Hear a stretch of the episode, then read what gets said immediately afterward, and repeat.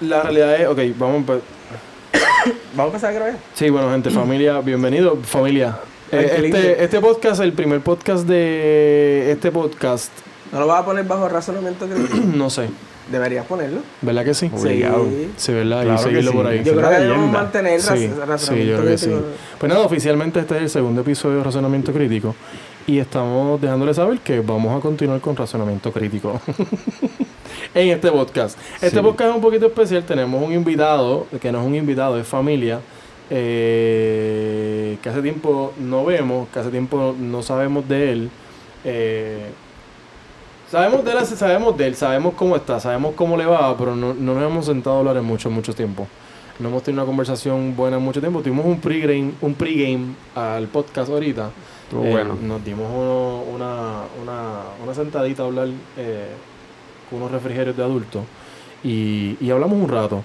Eh, nada, en el día de hoy tengo aquí conmigo, como siempre, a Kenneth Josué. Siempre conmigo aquí, mi hermanito. Saludos, saludos, saludos, saludos. Siempre con nosotros acá. Ustedes lo conocen del pasado episodio o hace dos episodios atrás que estuvo con el segundo episodio. Este es el No. tercero. Este es el tercero. Sí, el primero esto fue el de Gaby, el segundo fue el tuyo. Este es el tercer episodio. Exacto. Wow. Bueno, me nos disculpan porque hace más de un año que fue el- ese episodio. Exacto. Así que nos disculpan la estupidez. Nada, eh, Y la yo fui como es que... invitado y ahora pues estoy aquí más. Pero- Correcto, sí, él vino como Pero- invitado y ahora se quedó como, como, como co-host de este podcast porque se- siempre hace falta. Y en este podcast específico hacía falta que, que él estuviese también, hacía falta.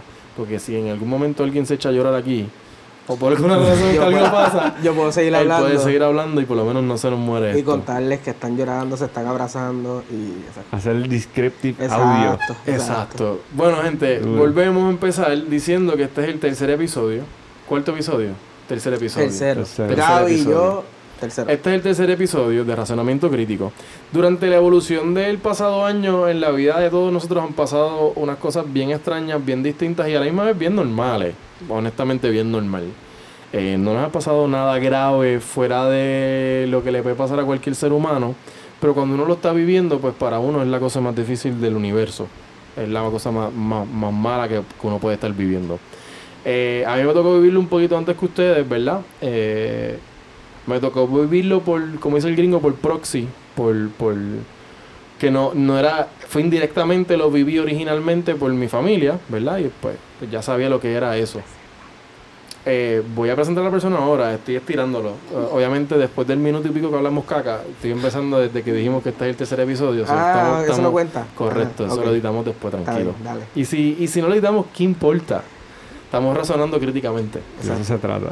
Nada, la situación es que este podcast cambió. Este podcast no es lo que originalmente iba a ser, no es lo que dice el, el description que vas a leer en Spotify, no es lo que dice el intro que grabamos. Es otra cosa, pero pues como todo en lo que es mi vida y todo lo que yo hago no se mantiene igual, porque si se mantiene igual no es mío, no soy yo. Eso está cambiando. Simplemente esto es una conversación. Que fue lo original que siempre quise hacer, pero como que le quise dar un, sazón extraño ahí para hacerlo muy proper. Y ese no soy yo.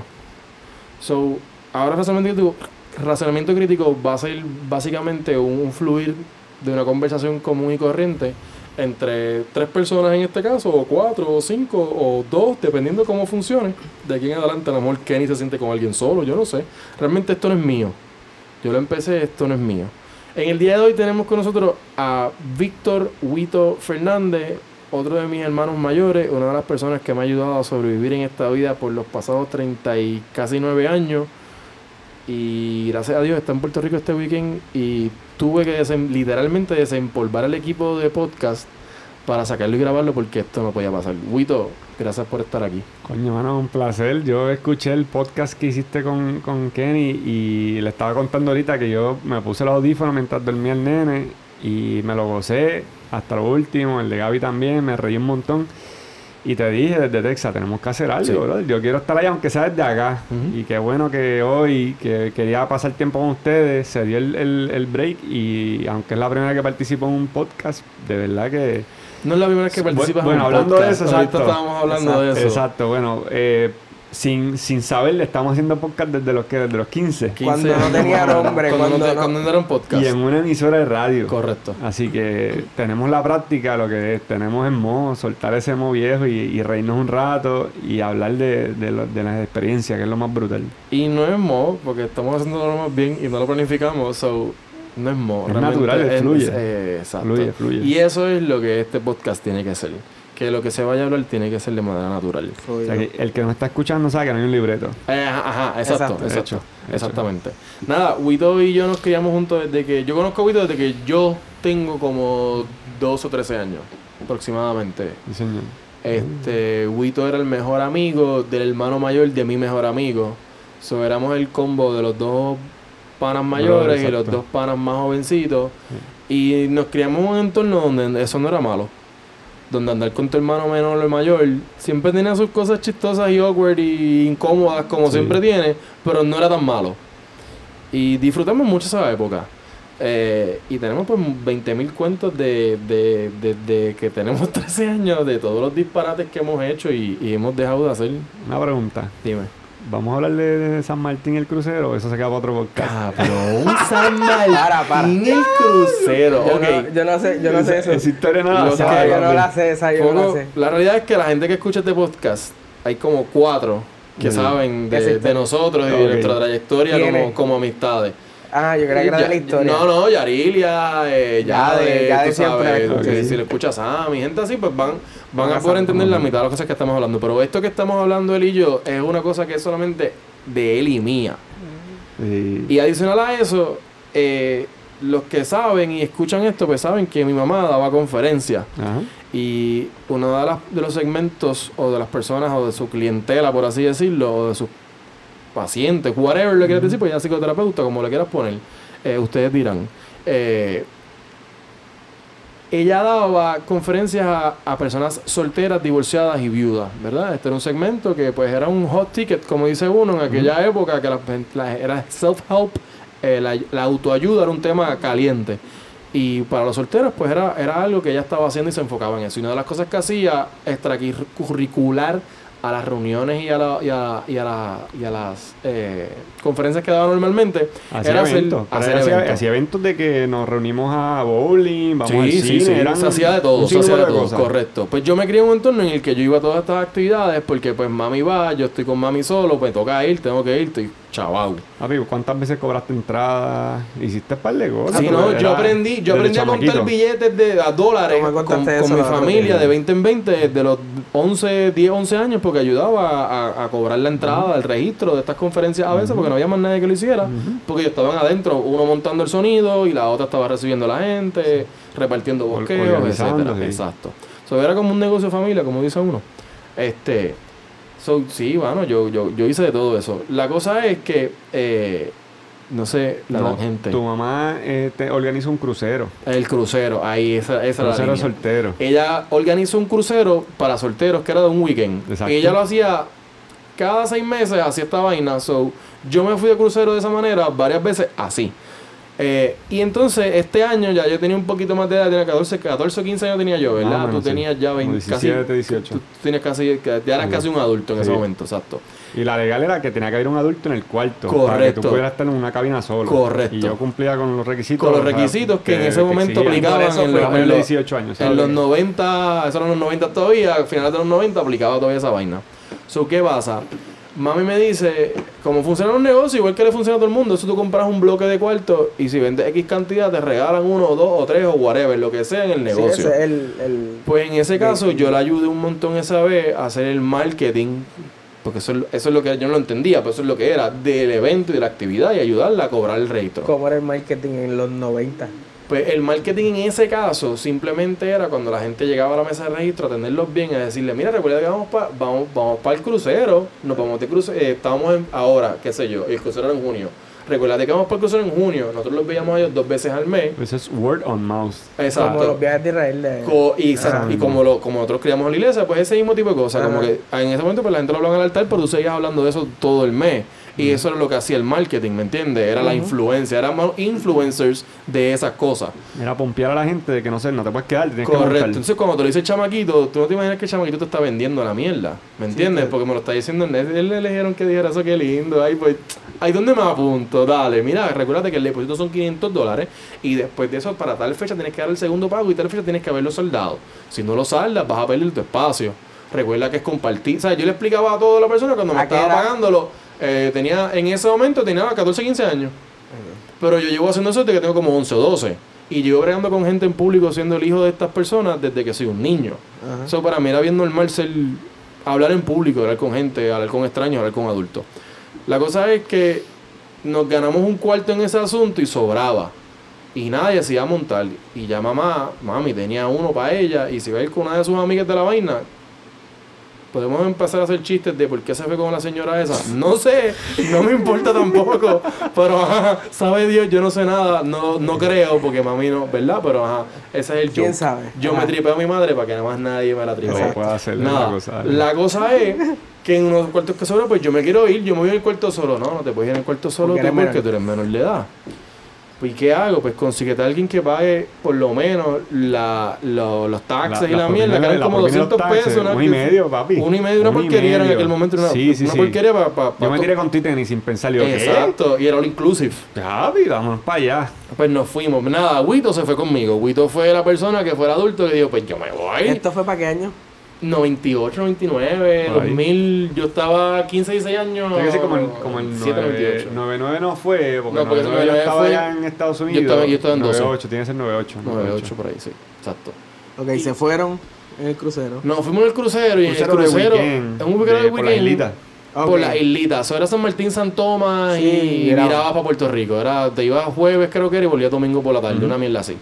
Eh, la pasamos cabrón. Pero entonces otro nivel, papi. era otra De- cosa porque. Estábamos free. Estábamos Sin free. supervisión. Bueno, tu mamá estaba pendiente a, la- a lo de ella Ajá. y yo desde pequeño siempre he sido independiente por esa misma razón porque una Ujú. vez mami empezaba la conferencia yo escuchaba la conferencia 100 veces no me interesa escucharla otra vez Ujú. So, yo siempre buscaba qué hacer o me sentaba a escribir a dibujar o whatever Honestamente, nosotros estamos solos. Ajá tuvimos Nosotros otro éramos, weekend- éramos los dueños de lo que quisiéramos hacer. correcto nosotros estuvimos libres full que- 17, 18. Ajá. Yo, y yo tenía como 18, ajá, 18 más o menos, 19, y Christopher tenía como 15.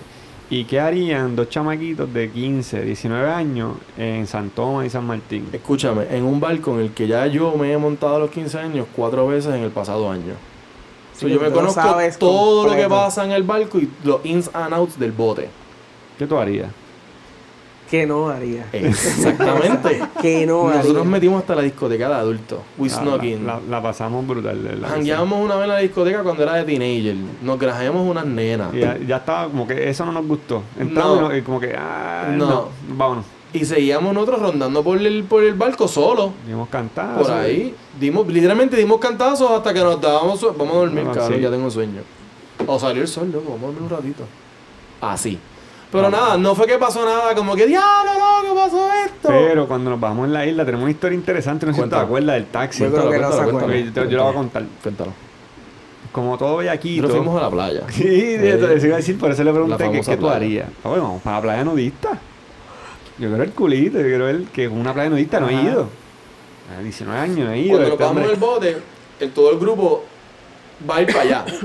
todo el mundo va para allá, el que quiere ir va, el que no va, no va. Normal. Pues nosotros nos bajamos y nos fuimos y mami la misma, en la de ella, pues mira, tú te vas, Claro, nos vemos vamos, allá y allá bregamos. vamos, Entonces, volvemos, vamos. estamos fuera del bote, pero estamos solos otra vez en la isla. Había un mercadito, caminamos por el mercadito, ahí me dio a mí con comprar un par de cosas, tenía un par de pesitos y de momento, mira, vamos para la playa nudista, hay que pagar un taxi, pues yo tengo chavo, olvídate, vamos. Yo me gustaba mucho la manualidad y tenía unas, unas mierditas y las vendí allí y hice, hice trueque, lo Ujú. compré, lo hice con trueque, eso no gasté todos mis chavos. Exacto. Y nos montamos un taxi, el taxi pa, pues, nos tira allá en la, en, la, en la playa, ya nos bajamos, y el chorro de cueros estirado vieja. Metimos al agua, había un par de nenitas lindas, pero eh, no, no vimos nada interesante. Pero honestamente. estaban en la playa En nudista. la playa Sí, nudista. y allí. entonces es la playa nudista que es famosa en Pero San no se en- nudaron. No, porque es, es- Era no opcional. obligatorio. Era opcional. no es nudista, es clothes is optional. Es la, la ropa es opcional. Eso, puedes- cuando es nudista, nudista, tú te- si tienes, quieres estar ahí, tienes que... Exacto, Correcto, pero- exacto, correcto. pues, eso, eso yo, nos fuimos y ahí nos metimos al agua, nos dimos un par de revolcas en la ola eh, haciendo body surfing, vacilamos y cuando nos estamos cansados, mira, vámonos ya, vamos a llamar al tipo. El tipo dijo que venía como a tal hora. Ah, pues está ahí, nos paramos afuera a esperar, a esperar y llega el tipo. Ah, ah, que tienen que pagarle, no, pero es que ya, ya te pagamos, tú dijiste que era un round trip. No, que es más. Ah, pues yo le tengo esto. Ah, pues está bien. Ah, pues el tipo de Dios con ir a casa yo no sé quién diablo, nos- nosotros en el carro esperando y si nos secuestran. O sea, ustedes A mí se me estuvieron a olvidó- punto. A mí se me olvidó con un eso. negrito que no conocíamos, un taxista. El tipo se fue para la casa, se bajó y nos dejó en el taxi. Nosotros mirando en la cara como que diablo. local, un local. No sabemos dónde estamos. Ajá. Papi, ahí a la suerte. Y llegaron al... al Llegamos, Yo llegamos, creo llegamos, que yo no aquí. me acuerdo porque a mí realmente eso no me asustaba tanto. Yo, yo estaba medio cagado por Tú la estabas responsabilidad más- que sí, tenía. exacto, exacto. Ay, Yo diablo, sé que que para ti si era no más- llegamos, Exactamente. me voy a lamber porque la maíz me va. O sea, Exacto. primero que nada, yo no sé dónde estoy. Segundo, a lo mejor ya él sabía porque había ido otras veces, pero yo decía, puñeta, ¿qué va a pasar aquí? ¿Sabes? Sí, sí. Este tipo no llega, el reloj contando y si nos deja el bote. Tuvimos es- eh, Esa mi- fue- ese fue mi, mi única primer crucero. preocupación dentro real era esa. Que Ese nos fue mi primer crucero. Yo Era no- que nos dejara el bote. la Pero yo primera vez sabía que el bote nos, generalmente no, no cuenta a las personas antes de irse. No, y que tiene cierta hora de partida. Correcto, Nosotros ya, ya Christopher me había dicho, tenemos que tratar de estar más o menos a tal hora. Y yo estaba embarrado. Total, llegamos. Pero, pero la, Sí, pero- llegamos pero bien, la pasamos llegamos brutal, ¿tú me entendéis? Pero fue bien random que estuvimos un, en, en- sentados en el carro como los hijos del señor del taxi esperando que él hiciera. Él se hiciera echó un polvo. si echó un polvo, si fue a buscar más droga. Eh, ¿Qué diablo hace? No sabemos. No sé, pero como le pagamos poquito, pues nos llevó Ah, en pues su. está bien, ah, pues pues está dale. bien, dale. Ahora pues, en pues. nuestro te- en mi Anda- término. Andas en PON. fue así, fue como un anda. Ah, pues ahora andan en PON. Gracias por el tanque de gasolina, andas en PON. Eso no es lo que cuesta el trip. Bien brutal. La Eso cosa es que la pasamos cabrón ese weekend, nosotros jangueando como si fuéramos adultos, siendo unos chamaquitos. Esto es lo que yo siempre te cuento a ti, Kenny, que yo me quería desde bien pequeño con unas libertades que, Que no tenía- que eran tenía bien absurdas. Sí. No, y, sí, y que yo se- eso con, con mi familia no lo hubiese vivido. Aunque No. tuviera 19 años, No, tenía exacto. que quedarme pegado al grupo. Y, de Y tú repente- fuiste porque mami iba. Exacto. Y esa era la cosa. Para mis viejos, no. Sí yo voy a que- viajar con la mamá de Cristo porque Exacto, no tu no viejo- hicieron el crucero. Como mami era media gringuita y Marita también, pues entonces ellas se hablaron por teléfono y se resolvieron. No, yo voy, que si bla bla bla. Ah, pues qué bueno. Sí, es pues, para que el nene no esté solo, tú me Es entiendes, para que esté alguien solo. Y él es mayor y tú sabes que Wito es bien responsable y así sé que ellos se llevan bien y se cuidan. Responsabilísimo en el... Responsabilísimo. En el asiento de atrás del taxi. Después de eso, Sin saber dónde pelado. yo creo que ahí fue que Wito se dio cuenta lo que había dentro de mí, más allá de lo que él conocía cuando íbamos a la iglesia. Exacto. Porque necesariamente como la pasamos allí, no era como vacilábamos, que siempre vacilábamos Sí. cuando jangueábamos en la iglesia. Y fue un vacilón sano, pero cuando yo, Correcto. con una libertad que yo decía, contra, yo no tengo eso. Exacto. A mí me tienen con la soguita corta. Yo era can- Exactamente. es que yo era candela antes de ir a la iglesia. Ah, no, sí. Yo, sea, yo era eh, candela desde que me quería, desde que nací en la iglesia. o sea, eso, eso no tiene nada que ver. Yo Yo no, cambié. yo soy una persona bien Yo me- tranquila. Mire, cantue, Eh, cabrón. Yo... ¿Te acuerdas? eh, saqué el video que yo te enseñé ahorita, el que, que te mandé anoche. ¿Cuál? El que te mandé por Facebook, que yo, no eres candela. Ah, no, los- no, no, El de los Power Rangers, el de los No, Power no, Rangers. no. Papi, Christopher y yo tenemos historia desde ese crucero hasta un Fast and the Furious por Sabana Seca en el Mirage. Que dimos una, una no. 360, papi, explotamos los puntos del motor y el carro no prendía en contra del tránsito y yo, es diatre. Y cuando por fin prendí el carro, este muerto de la risa y yo cagado blanco un papel y Christopher, cabrón, te creía. Fast and Furious, cuesta bien de carro. Y la abramos, ah, papi, dimos tres vueltas, le metimos a la serie y partí todos los puntos del motor de que el carro se quedó temblando y el día se quería caer. 97, con el Mirage que no era de él, porque Sí, no era tú. Ese era era tu, carro, ah, tú lo ese es tu primer carro, es verdad, tu primer carro. Y tú el que- Celica. fue El. Celica fue el primero. Pero el como estaba viejito y se estaba dañando, Exacto. el vio me dijo, pues mira, yo lo voy a vender y quédate tú con el nuevo de tu mamá. Y, Y me dio el, el 93. y él compró hizo un upgrade del 89 al Exacto, 93 y exacto, se compró la exacto, guagua, es la exacto, cosa. Exactamente. Pero, era, era, Carro era, bien un, era un. No, papi, no era una mía. A mí, tú tenías uno de esos y te acuerdas de Rebeca. Sí. Ella Sí, tenía uno también. Y ese fue el primer carro que a mí me dieron para ir en la calle a los 14 años. Yo me llevo el carro de esa muchacha a comprar con McDonald's. Toma la llave. Ah, pues toma, vete, cómprame algo. 14 años de esa. Emplacado Puerto Diablo. Redville. Ah, te Y el otro. ¿sabes quién es el otro que me soltaba el carro? El primero que me lo soltó. El primero, primero, primero que me soltó un carro para yo que ir en la calle solo. ¿Quién? Llévatelo. Bimbo. ¿De verdad? El Lumina de Bimbo. Diatre, bimbo. La y ¿sabes Caneda. cómo fue? Que se me quedó la Biblia en casa de Avisito. ¿Ok? Allá arriba en Galateo. ¿Tú fuiste a Galateo? Y yo fui ¿Qué de. excusa, de- papi? Pero que yo fui eso de lo- ganas de guiar. Se le quedó la de Biblia. Era Se ganas me de quedó verdad. Está bien, pero esa es la excusa. Ajá. Mano, se me quedó la Biblia. Yo la David, leo si te todas la las podías traer otro día, David, si tú tenías eso, carro. Yo la leo todas las noches. Si no la leo, no puedo dormir. Yo necesito buscar la Biblia. Eso Esa es era para la que tú excusa. veas la, la, la inteligencia, la No astucia la eso. creatividad. Yo, yo en ese momento no me medicaba y yo siempre he tenido mis condiciones. Yo, mi, mi, mi excusa y razonamiento era más egocentrista. Era porque la Biblia era importante para mí. Porque era una Biblia que era un regalo. Ah, ok. Pero te la podían traer. No era que, exacto, me la podía entrar de nuevo. Pues sí, pero no era como que, ay, tengo que, tampoco lo cogí de pendejo, con que, Ah, ay, es que tengo que que leer. lo que Mira, es que la Biblia es importante para mí, creo que la dejé encima del tapón de la basura en casa de visito y él no está, porque nos fuimos, todo el mundo se fue y él no, y él no sé para dónde él no iba para allá. Y yo tengo que ir al brother. Y él, pues dale, pues llévate, yo no voy a perder el ensayo, llévate el carro. Seguro, llévatelo, dale para allá. ¿Tú sabes quién, verdad? Yo sé. Y nunca había guiado. Nunca. Nunca. En la calle, nunca. En parking, sí, muchas Pero veces. no es lo mismo. No. No. ¿Y No es un lo Lumina? mismo. Un Lumina y le, y le di para llevar, le di para llevar en la curva de, de, de, de, de, de Ortiz. Le di para llevar. Diatre. Apuesto de... Sí, y después me No, lo daba cada rato Tenemos y yo no un sé pana, yo no sé si Christopher sabe, pero tenemos un pana que por las vaquerías subiendo para Galateo, no, la curva no la enderezó y cayó en la mierda de las vacas. En la sí, eh, Eli? Eli, Eli, te queremos si nos estás Eli, escuchando. No es. sé si lo escucho, pero alguien, es posible que alguien te haga llegar esto después que te mencionemos. Sí, pero, La ve- pero el- la vez si pasada le dio pasó. para llevar por esas curvas en un Lumina. Es un Sí. bravo, ¿viste? Sí. Eso pasó la prueba ya. Sí, por eso es que yo no tengo miedo a lo que yo hago. Hacía con el carro que ya no tengo.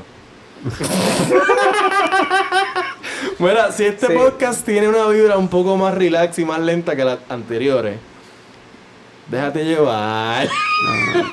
Porque han cambiado unas cosas en nuestra vida y es necesario que, que, que tomemos un espacio y respiremos. Mira, la realidad es que una de las cosas primordiales que ha cambiado en la vida de los tres, eh, desde la pasada vez que por lo menos yo, que, gra- Sí. que se grabó este podcast, ¿verdad? Una cosa que ha cambiado realmente en la vida de los tres drásticamente es que nos encontramos emocionalmente eh, Jodidos. esa es la palabra correcta. Yo estaba Yo- buscando una palabra y no sabía si iba a decirlo así, pero él lo dijo. Y eso, pues, abre la Pues- vuelta porque yo no puedo hablar del, del dolor de otros. Puede ser jodido, pero también puede ser reconstruyendo, ¿no? Exacto. Estamos en el proceso de reconstrucción. Yo le voy a poner este, esta, esta definición y ustedes me dicen están de acuerdo. Estamos reenfocando. Sí, Sí. El lente Sí. está borroso y estamos reenfocando. Es así. sí, 100%. Es un término que todos asociamos. Sí, 100%, Sí, claro. 100%, 100%. 100% de los que ¿verdad? no conocen a Víctor, Víctor también se crió con nosotros en, en la iglesia donde nosotros nos criamos. Nosotros no mencionamos el sitio porque el sitio no, no es importante. Las personas que nos dieron la mano, las personas que nos enseñaron, las personas que nos ayudaron, las personas que... La recordamos con cariño. Nos los que- a los que verdad pusieron un granito de arena. Eso es correcto. Todavía el día de hoy los repetimos y los acordamos y les agradecemos al universo y al gran poder y a Dios que las haya puesto en nuestro camino porque fueron bien importantes para nosotros aún hoy. Aunque no tengamos nada que ver con esa gente y quizás ni con representemos necesariamente todos los días, por lo menos en mi caso, no represento nunca la religión ni lo que ni lo que antes, ¿verdad? Predicaba yo mismo. Este, pero aún así esas personas pues marcaron nuestras vidas y gracias a esas personas estamos aquí. No es el sitio y para mí por lo menos personalmente esto, esto es una expresión mía. Para mí personalmente pues no es el sitio y no es la institución, pero las experiencias que yo tuve allí con las personas y con la espiritualidad fueron reales para mí y todavía las guardo y las tengo. Que en realidad es lo que cada cual se lleva. Correcto, y es lo Es importante. lo único que vale porque nos lo llevamos, lo demás se queda y, y lo demás no representa ningún valor. Y por eso lo digo así tan claramente, porque pues yo tuve que pasar por el proceso de entender eso y aprenderlo y, y- y digerirlo. Y pues hoy puedo decir que lo que me llevé fue eso, pero en otro momento decía otra cosa, porque pues tenía una- un pensamiento y una herida distinta y no la había porque, lo sanado. porque lo aprendimos a cantazo. Correcto, no, claro, pero pues que la- yo creo que todo lo que uno aprende lo aprende a cantazo, porque si no, no, aprendemos, No no, aprende. se aprende nada. Sí, se aprende a media. Hasta que lo experimenta en carne propia y dice, espérate, ahora, ahora, ahora entiendo. Hay una frase en una canción en inglés que a mí siempre me ha gustado mucho que dice Nothing happens until it happens to you. Nada sucede hasta que te sucede a ti. Creo que, creo que lo dije también en el pod- la vez que hablamos con, que hablé contigo. No sé, es algo que para mí es casi un mantra. Porque me enseña de un, pu- punto de vista que lo que yo siento no todo el mundo lo va a sentir o lo va a entender cuando yo lo exprese porque no lo han vivido. Me enseña a no reclamarle a esa gente eso porque no lo van a poder entender porque no lo han vivido. Y me enseña a ser empático con el compañero ser humano porque lo que le está pasando, él lo está expresando y yo nunca lo he vivido. So, yo no puedo decir que eso es embuste.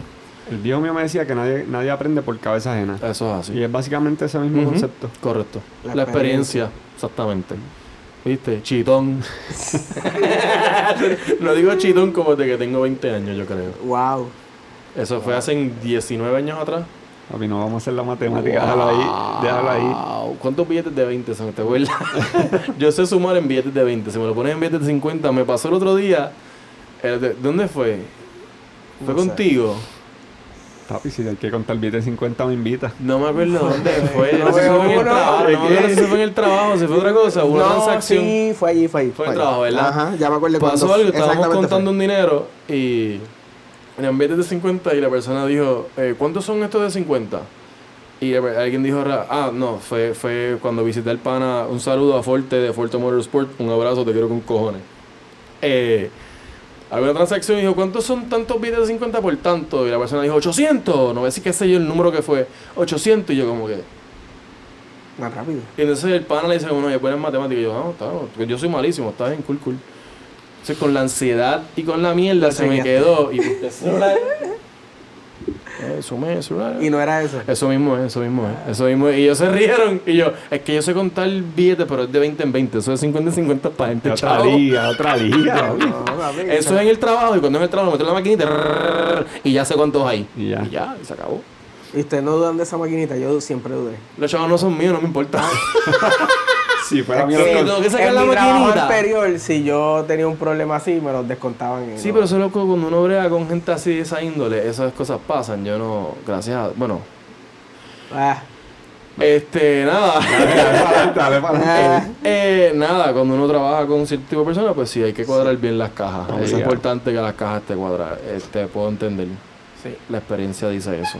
Mira, eh, ¿de qué estábamos hablando ahorita cuando estábamos sentados en los refrigerios? y vamos a empezar el, el, el podcast y yo di- hice La el desvío de las experiencias personales que hemos vivido que a lo mejor Kenneth no sabía y quería yo quería compartirlas y nos fuimos para el crucero. Ajá, este, y después nos desviamos para el carro. Ajá, desviamos para, para los otros tópicos del carro pero inicialmente estabas haciendo No, la, no. la introducción la intro. Ajá. Para hablar de, de Sí, esto es cómo mi- nuestras eh, vidas eso es han que yo no estado el cambiando solo, ahora entienden. cómo estas vidas, nue- nuestras vidas han estado cambiando y que estamos reenfocando el lente Eso, Eso es- estamos reenfocando el lente y, y, y sea la madre, porque siempre suena prichi la mierda cuando yo hablo, me encojono. No. Eh, nada, la cosa es que si te sí, pues sí, es, es, te es apellida- innato, es te innato. apellidas McBride. Marita sea la madre. Mira, eh, este, la cosa es que estamos reenfocando el lente, sí estamos reenfocando el lente, estamos, estamos ajustando nuestra percepción de lo que nos rodea y cómo nos afecta a nosotros. Vamos a, a tocar el tema de lo que me dijiste en el, en el, en el warm-up. Yo no me acuerdo de lo que dije, vos, pero Me te estoy dijiste que diciendo todos que, nos comimos la, ¿qué fue lo que todos- nos comimos la mentira, tú me dijiste. Todos nos comimos la mentira. Ok, sí, todos nosotros, nos, como dijimos, pues emocionalmente estamos deva- deva- de- devastados porque est- hemos roto eh, eh, Relaciones. Relaciones significantes con nuestras parejas sentimentales y consensuales. Esto es, esto es un- una primicia. Porque el que lo oiga se va a enterar de la mía. Bueno, ¿podemos hablar de esto? Claro. Ok. Óyeme. Wow, Estoy- tenemos rating, estoy- tenemos rating como molusco. Este, este, este es como la que a poner en- El podcast de los el divorciados. nombre se va a llamar Entérate de lo que tiene que decir Wito o algo así. Entérate del bochinche de ya. Wito Ah, y no vamos a decir nombre de la persona porque no, tenemos no tenemos no, derecho a mencionar la persona, sí, podemos hablar de Wito. Esta es mi historia. Exacto. Esta es mi historia y, y no vamos a Y dentro de todo, mucho amor y mucho cariño para esa persona. sí. Siempre, siempre Ah, de mi ah, parte. ah, y de nosotros también. De nosotros también, por lo menos de mi parte, siempre ha habido y, yo, siempre lo habrá. Igual, Lo, igual, lo único igual. que, que- que la noticia y la primicia es que me, me, me, me incluí, me, me estoy inscribiendo, estoy recientemente inscribiéndome al club de los De divorciados. De los divorciados. sí. Que eso de por sí te reinstituye como presidente actual y formal, porque tú eras vicepresidente y pues, Sí, papá Dios me lo sí. cuide, papá Dios me lo cuide, el fundador no está con nosotros ya, so Sí. te toca a ti tomar la batuta y ahora legalmente y espiritualmente y éticamente. Espíritu, Estoy a punto de sacar un billete de ministerio, uno, el ministerio de Copperton, nosotros sellábamos en el ministerio de Por Copperton, eso, so, claro. sí, es espiritual. En sí, el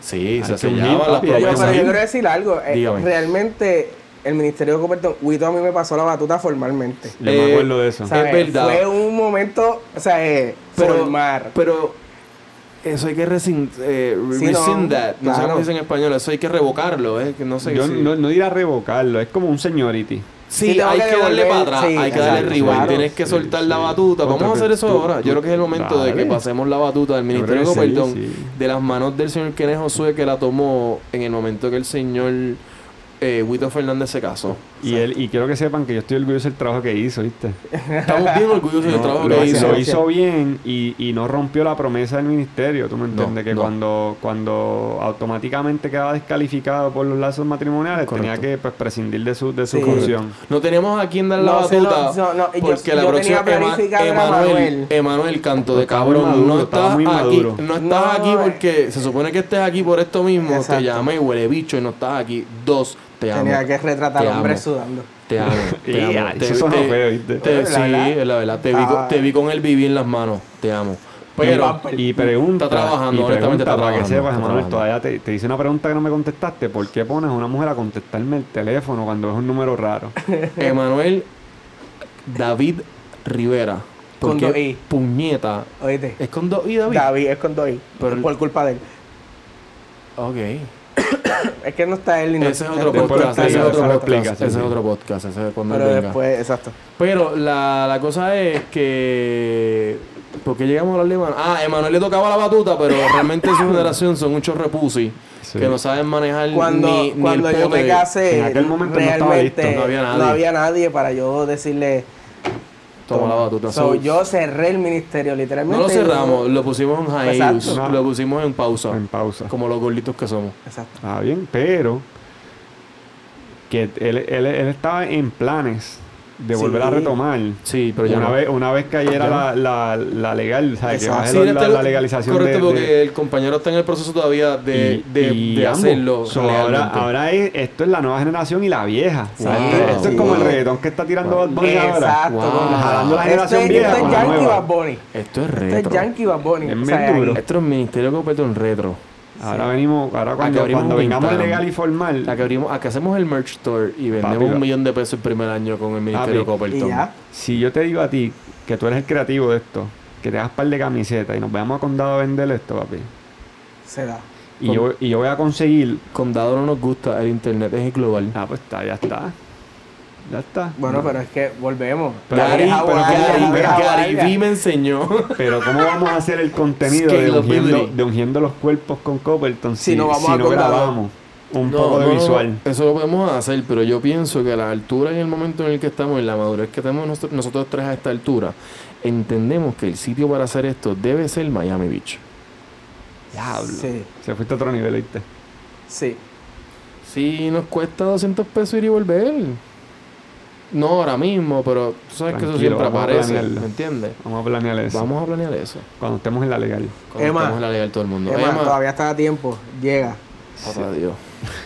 Dios me lo cuide siempre. me, lo, me lo haga un santo y me lo proteja ese nene. Dios me lo cuide de verdad. De Papi, te voy a adoptar bajo mi ala, Emma. Sí, ya es momento, yo creo que ya es momento de que tomemos, tomemos cartas en el asunto, ya que nos, creo que nos dejaron una responsabilidad. Obligados. Claro que Sí, sí, con so- amor la, la- la asumimos. Y con mucho respeto a Sammy, que Sí. también está haciendo su trabajo oye, con su si- familia, que también, oye. pues, él, tú sabes. Él, Sammy también Sammy participó. escucha. Sammy, Sammy- fue, fue de las Sammy vocales fue- del ministerio. Y Sammy no Giovanni, fue que está por Michigan también. Giovanni. Giovanni, Giovanni, yo lo quiero con cojones, pero yo creo que él está encojonado conmigo. Alguien ¿De que nos verdad? escuche. Porque es que yo soy, tú sabes que yo soy el peor siendo amigo. Siendo un amigo normal, yo soy el peor. Yo soy el peor. Tu opinión. Es la verdad, yo no te llamo nunca. Yo, ¿Yo te nunca hablo- No, no, no, no, pero tú Nos me- peleamos. Pero hay gente que para ellos, y Giovanni yo creo que es uno, y no lo estoy diciendo de mala manera, creo que es una persona que le gusta el contacto continuo. Y yo soy el peor En eso. siendo esa, esa clase de amigo, por así decirlo. Y yo creo que eso es lo que nos caracteriza, que si, le, si lo decimos aquí al aire, ¿hace cuánto no nos vemos cara a cara? Tú y yo, son muchos años, más de cinco ¿Desde Pirilo? Desde Pirilo. Estamos ¿Yo, yo hablando... fui Pirilo? No Papi, sé. estamos hablando No, yo no que... fui. Él no fue. yo no, fui a So, te desde voy a antes decir más, de eso te yo voy a no decir más. La última vez que Christopher y yo nos vemos fue jangueando. Sí. No me acuerdo dónde, pero sí. Papi, que no te acuerdas dónde? Que nos, nos sacó de Trison en el Ah, San esa fue la última que nosotros salimos, cabrón. Esa fue la última vez. No. Que nos vimos y que compartimos y que salimos. Claro que sí. Con yo creo Chorichonki. que sí, es verdad. Yo Después de ahí nos volvimos. Nos pasamos ahí y en el otro spot en Y la... en el, el, el, el nighttime. Nighttime. Ahí con el Remy y con el Chorichonki nos pasamos ahí. Estamos El hablando... rancho. 2000, el rancho. El Ese era el que estaba rancho. buscando. Del dos- los años del 2000, 2001.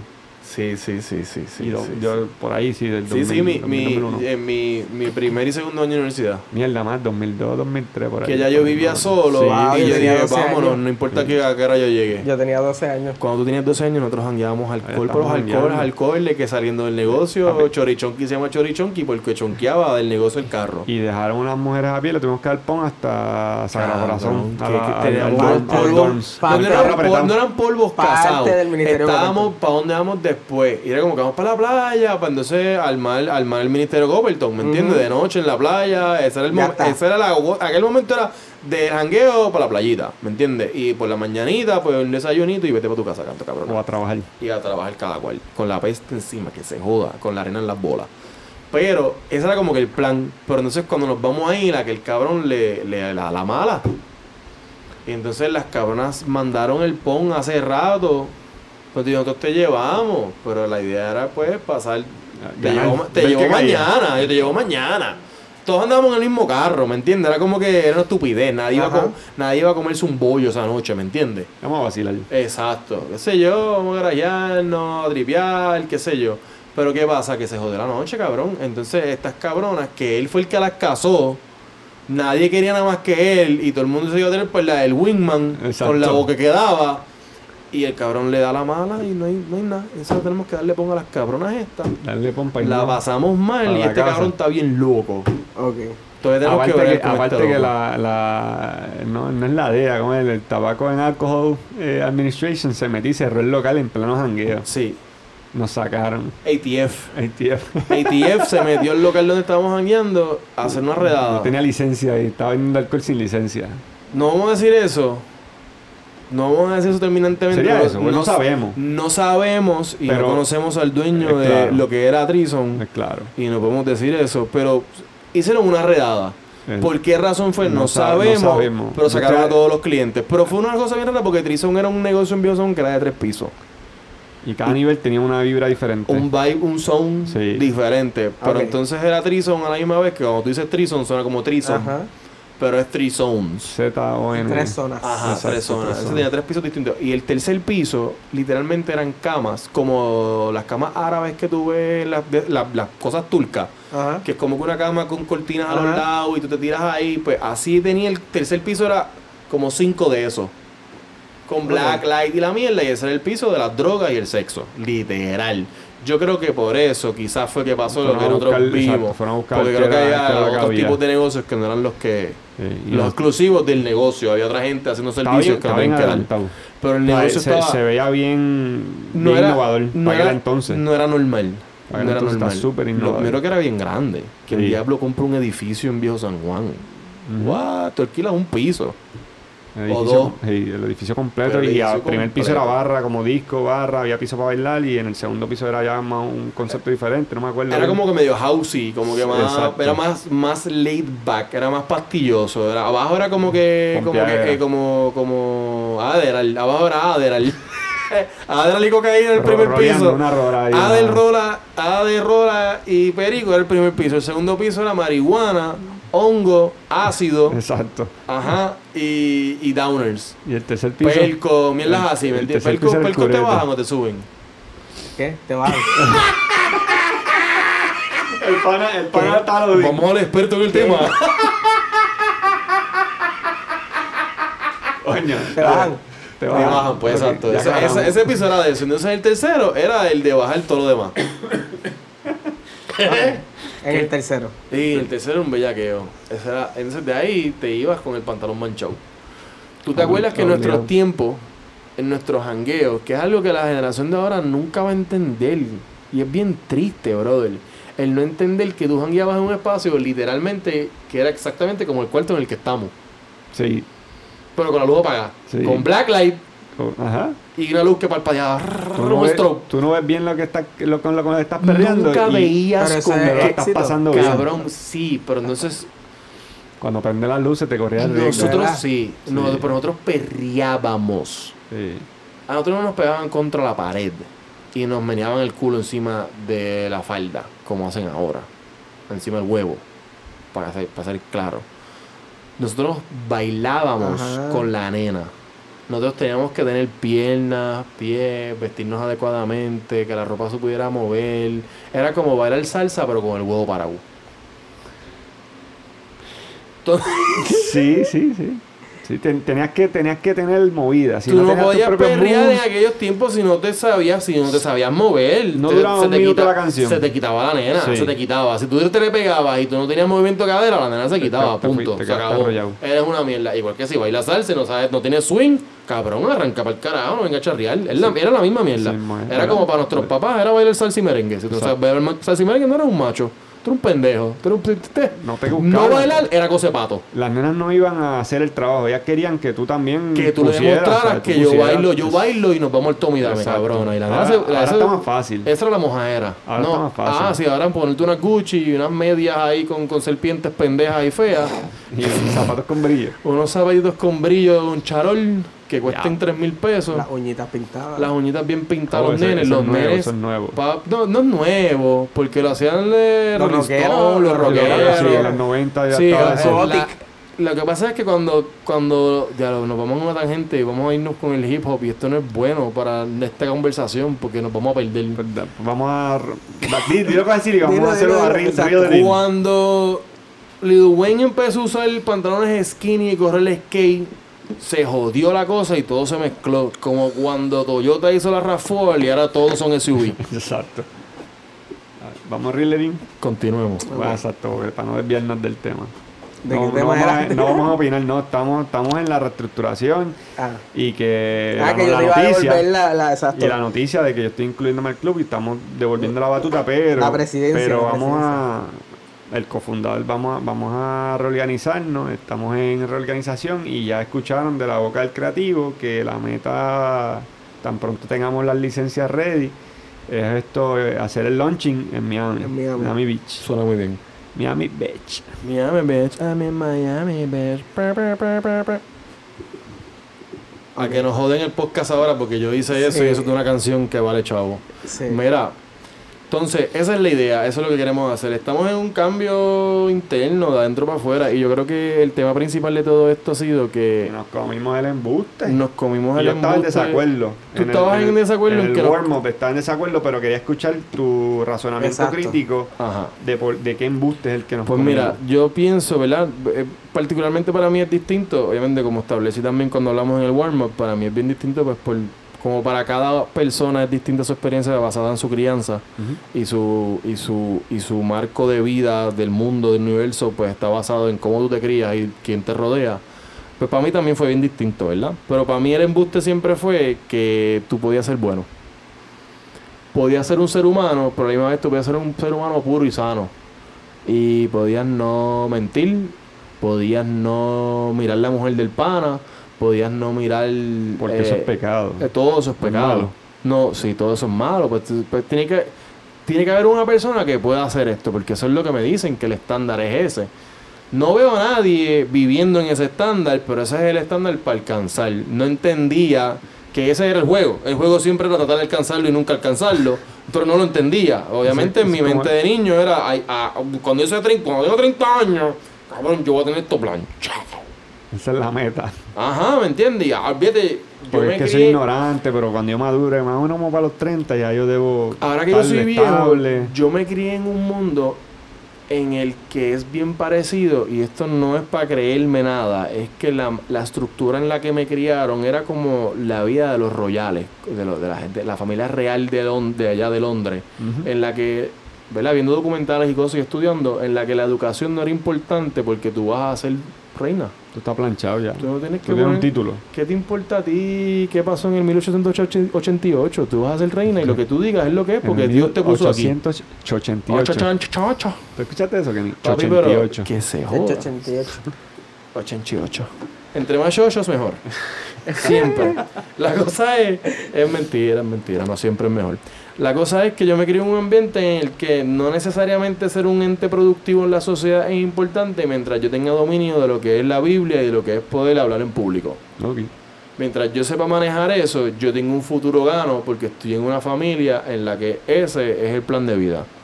El plan de vida nuestro es que esto es, tú vas a heredar el negocio de la familia, el negocio de la familia es este ministerio. Es esta cosa que nosotros armamos, de dar conferencias, de ir a las iglesias a predicar. eh, tú lo que tienes que hacer es estudiar la Biblia. eh, ya tú estás en un tour de cómo hacer esto porque has viajado con nosotros todo lo que tenías que viajar y tú vas a entender. So, yo me crié en un ambiente en el que ya mi vida está planchada, por así decirlo. So, ya el mundo de afuera no me hace sentido de por sí. Porque nadie vive en el mundo normal como te dicen que uno debe vivir. So, para mí ya todo, para mí es, yo soy un alien en todo, desde que me crío. Porque para mí soy un alien, ¿me entiendes? Yo, todo el mundo es distinto, yo soy esto, y ustedes no son esto. Mi familia y mi casa son esta cosa. Nadie de ustedes esto. Dentro del, del mundo de los ministerios y las iglesias también soy un alien. Porque, nunca estoy no en un solo sitio. Y nunca estoy en un solo sitio. Me estoy moviendo con mi familia a diferentes sitios a ellos llevar la misma información y la misma prédica o lo que sea. So, siempre estoy nuevo, siempre soy el nuevo, siempre soy la persona eh, que los otros nenes no conocen. Eh, ¿Cómo te voy- hace, cómo te- per- perdona que te Ah, interrumpa, no, pero dale, ¿cómo, dale, cómo dale, te hace sentir eso? O sea, ¿qué, qué genera eso en ti? me sentí así mismo. Like, hoy, lo, o sea, hoy, lo, hoy lo puedo identificar en ese momento, ¿no? Ahora te puedo decir, me sentía como, como de afuera mirando para adentro o de, afuera mirando para adentro. Como que todo el mundo, todo el mundo, como hablamos ahorita, todo el mundo tiene unas experiencias que yo no estoy viviendo y que parecen súper más cool que las mías. Todo el mundo está viendo WWE, yo no. Todo el mundo está hablándome de que vieron una porno en casa, el- el- en el cuarto del país encontraron Ok. una Playboy. Yo no, yo no, no, en casa no había Playboy, yo no tengo esto. Eh, la gente me está hablando que tienen hermanos y hermanas de cosas que experimentan con su hermano y hermana. Yo no tengo hermanos y hermanas, o tampoco no me, no, no me identifico con nada de lo que está pasando. Ok. No soy atlético en ese momento de mi vida para nada en lo absoluto porque no me expongo a eso nunca porque no tiene nada que ver con mi vida. So, tampoco encajo ahí. No juego un buen básquet, no juego un buen voleibol, no juego una buena pelota. No soy el tipo más brillante, pero nada me cuesta trabajo entenderlo y aplicarlo. Siempre es como que un happy medium entre esta cosa y la otra. Y pues hoy en día sé que desde muy pequeño tengo unas condiciones de ansiedad y de bipolaridad que siempre me afectaron y no lo entendía. So, siempre fui imperactivo. No era imperactivo un carajo. Era que estaba en manía. Exacto. Estaba en para, manía. nosotros, para nosotros, que éramos un poquito mayor que tú, cada vez que, que te llevábamos a un outing, que íbamos Ajá. a una, una un iglesia o a visitar, Era un papelón. la mayoría de las personas decía, ya, te le va a Christopher. Y los adultos, estoy hablando yo, que ya era más, un poquito más grande, y Ajá. escuchaba a los adultos como que, eh, mira, Christopher viene, tenemos que estar pendientes. Como si fuera a hacer algo malo, no era que iba a hacer algo malo, es que era, act out y no, yo, yo lo voy a, desde- te voy a decir mi perspectiva. Va, tenemos un muchachito que dice lo que piensa, o sea, dice lo que, lo que pasó por su mente, él lo dice sin filtro, sin pensar lo que, lo que, lo que pueda provocar, significar o, o los demás interpretar de, lo, de su decir. Pero nunca decía nada, nada malo, decía la realidad. Lo único que decía una realidad sin filtro que la gente no está acostumbrada porque la institución No, quería, no, no quería, quería, quería maquillar las cosas Ajá. Porque había un interés detrás de eso. o sea, Claro. yo, yo no quiero que se vayan. Porque lo mismo se lo decían ellos disimulado. Pero Christopher te lo decía sin filtro. Y mientras todo el mundo estaba bien portadito, con su camiseta por dentro, Christopher tenía su gorra para atrás, Ujú. sus Vans y su Mahón, era él. Y si tenía que hacerte una, con un chiste como Jim Carrey, bien expresivo, te lo hacía. Y todo el mundo se reía. Y la mitad de nosotros o de los demás decían, ojalá yo pudiera hacer así. Pero tengo que cumplir con... Y La- yo mientras estaba estructura. haciéndolo y entendía lo que estaba haciendo y sabía que le estaba sacando provecho, yo entendía que yo lo que yo tenía no todo el mundo lo tenía en ese respecto, yo lo entendía. Pero yo no lo quería. Yo lo hacía porque era lo que se esperaba de mí. tú pensabas que la gente Yo no podía hacer un McBride Es en el espacio en el que nosotros nos queríamos y ser callado y tranquilo, estar en una esquina. A mí me tocaba ser el, el que se paraba, el que sabía hablar. Yo tenía que saber hablar. Yo tenía que, que tú me decías, toma el micrófono, pa. Y yo tenía que poder hablar. ¿Por qué? Porque yo era yo. Esa era la expectativa. Yo mirando para atrás, cuando vi el video de lo que estábamos hablando ahorita, que alguien subió unos videos de cuando nosotros éramos jóvenes en la iglesia y en retro, gracias a la persona que lo subió, de verdad, gracias a un millón. Eh, nos encantó, nos ha gustado, lo hemos visto mil veces y lo seguiremos viendo para siempre. Mi hija me vio siendo joven. Ah, Yo no tengo fotos de niños por mi estilo de vida, no hay, yo no tengo álbum de bebés, no sé dónde están esas fotos. So, todas las cosas que tengo de chamaco, cuando aparecen, para mí es, un- es algo bien cabrón porque no tengo. yo, yo nunca me sacaba fotos con los panas y cuando hice video yo se lo enseñé también a la nena. Ajá. Y ese eres tú, papi. Sí, mira, este es fulano, este, este es fulano. Y, y Vimos un montón de gente ahí también que hace tiempo no vemos. Sí, que wow, esperemos o sea, que estén bien. brutal. Y ya estás bien flaco, papi. O sea, es- sí, son memorias súper lindas y las horas que dedicamos practicando. Estábamos desafinados y todo ese día, Bien pero, pero, pero brutal, ¿sabes? A, mí, a mí me gusta cuando lo, lo, lo, Sí, lo- yo también, lo orgulloso de lo que estamos me lo haciendo. gocé. Este, nada, la cosa es que. en- Expliquen, espera, expliquen Ajá. eso. Pues fue como que. Ah, ok, es que nosotros somos, ambos somos músicos y tocábamos también en la iglesia. Y entonces en este video que salimos, este, pues estamos tocando todos como una agrupación y estamos todos no- todas las personas que hemos mencionado, Samuel, yo, Javi, Wito, eh, no estaba con nosotros ya casi, no sé del Jacob. Jacob, espero que Jacob Dani esté bien. Dani, Dani sabemos, yo no sé tanto de Dani Da, pero sé mucho de su hermana, hablo siempre con ella y le pregunto por él.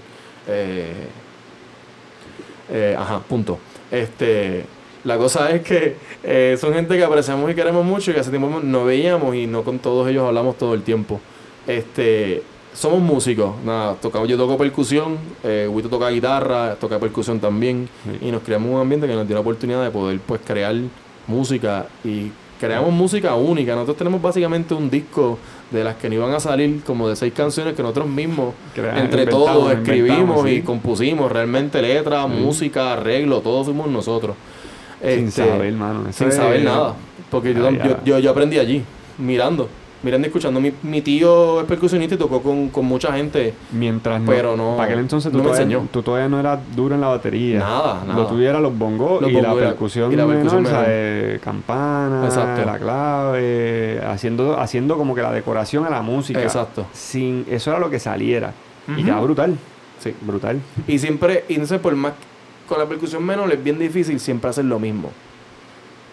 O sea, siempre exactamente hacer lo mismo como en la guitarra, son los mismos tonos siempre, en el mismo arreglo, es lo mismo siempre, para aquí, arranca acá, más rápido más lento. Es, es lo mismo. En percusión menor tú puedes tratar de hacer ciertas cosas siempre, pero son ritmos. Y cuando tú floreas, como dice uno dentro de la, dentro de la música, no puedes florear siempre igual. O sea, a mí me gustaba por eso. Porque tú dices floreas. Porque es que que, porque si estuviese dentro de un espacio con músicos, todo el mundo entendería el florea. Ah, ok. Ah, Qué lindo. Eso, los movimientos con las manos es... Añádele. Como que tírale par de. Como que. Petalito, el un sol, para, la- para la generación más joven, un sol, babe. Ah, Exacto. O sea, un ahí tíraselo ahí encima. Exacto, exacto. Eso es lo que yo hacía en la música. Floreabas. Exactamente. Ya le añadía, pues, en aquellos momentos nosotros nos criamos con, con, con el cultura profética de aquellos tiempos que tenía mucha percusión menor y mucha percusión latina en los, sus inicios. Y pues nosotros teníamos como que esa misma vibra y le añadíamos el flow latino a todo lo que hacíamos, aunque fuera un rock pesado. Tenía- Eh, tenían elementos, sí, elementos caribeños ahí. Sí, y como- después, te- después ya creció y se quedó de baterista y... Sí, yo toqué, toqué, toqué, toqué, toqué un, po- un poquito, pero también toqué porque era el pinch hitter y no había gente, porque Sammy no estaba yendo, Dani no, no iba. Sí, Dani nunca iba. Eso, por eso tú me entiendes, pero ajá, eh, lo- el otro Josué no iba, ¿entiendes? Y pues, Sí. pues mira, pues dale. Y fue una cosa de esas como que, pues mira, pues yo lo hago y hice tres veces la cosa bien mal hecha y entonces dije, pues yo me gusta esto y empecé a sentarme cada vez que podía y pues aprendí, me compré una y aprendí. Este, estaba hablando de otra cosa antes de que empezáramos a hablar de esto y era importante la línea por donde iba. Íbamos en la línea de que todo el mundo tenía una expectativa de cuando, cuando En ese salíamos. y que- ¿cómo- cómo me estabas- hacía sentir? Estabas de afuera mirando para adentro. ¿Cómo me hace sentir eso? esa En el momento que vi ese video, vi lo que estaba haciendo y era algo que yo hacía mucho. Eso para mí en la escuela, era viendo el mes, me metía en la, pa- me mandaba para la oficina cada rato y tirarme contra una pared como, como Jim Carrey. A mí me comparaba mucho con Jim Carrey porque yo hacía mucho physical comedy Y Jim Carrey también fue Y el que trajo y- eso. expresiones era- faciales. Exacto. Tenía esa facilidad Pero de... para mí no era, yo soy Jim Carrey, para mí, yo siempre he sido así, para ustedes, yo me parezco a Jim Carrey. Exacto. Este, y yo, pero yo lo entendía y, yo lo sigo entendiendo hoy, yo eh, capto eso. Pero yo siempre me sentía, y ahora lo entiendo mejor que nunca y me consta que es así, que más que yo me sentía como que no era de adentro, todo el, me- todo el mundo me veía como que yo estaba más adentro que nadie. A mí no me gustaba estar donde estaba, no quería estar donde estaba, pero no podía hacer otra cosa y no sabía hacer otra cosa. Y lo que siempre me consta, lo que me consta ahora es que todo lo que sentía realmente era porque me sentí usado. En vez de sentirme apoyado, me sentía usado. Me sentía como que tú puedes hacer esto, vamos, vamos, hazlo. Dale. Y hazlo de nuevo. Y on call. Necesito que lo haga ahora. Podemos grabar un anuncio y necesito que lo haga. Y entonces, de lo que fuera. Ah, este, vamos a hacer esto. Ah, no está fulano, no está fulano, no está fulano. Pues tú puedes, ven, tú lo puedes hacer. Like, cuando no estaba Javi, no estaba Sabi, no estabas tú, no estaba nadie. Pues sube tú a hacer el rap en la canción, el verso del rap de la... ¿Qué? ¿Por qué yo? ¿Por, ¿Por qué? Eso no es lo mío. Sí, sí. So, llegó un punto en que, de adulto ahora, razonando y tratando de mejorarme y cambiar el enfoque y limpiar el lente, me daba cuenta que realmente, por eso es que tampoco me gusta la institución, porque la institución me, me hace sentir así. Me hace sentir como que yo tengo algo más que tú sabes que tú no tienes y por eso tú quieres que yo vaya. Y yo valgo más de lo que tú piensas que yo valgo para tu beneficio. Porque tú no quieres beneficiar a las personas que están allí, tú te quieres beneficiar tú de los talentos que tengo yo. Y te pregunto, en ese proceso de, de internalizar eso ahora, ahora que ya estás más maduro, que ya a lo mejor has sanado por, por parte del proceso, Parte.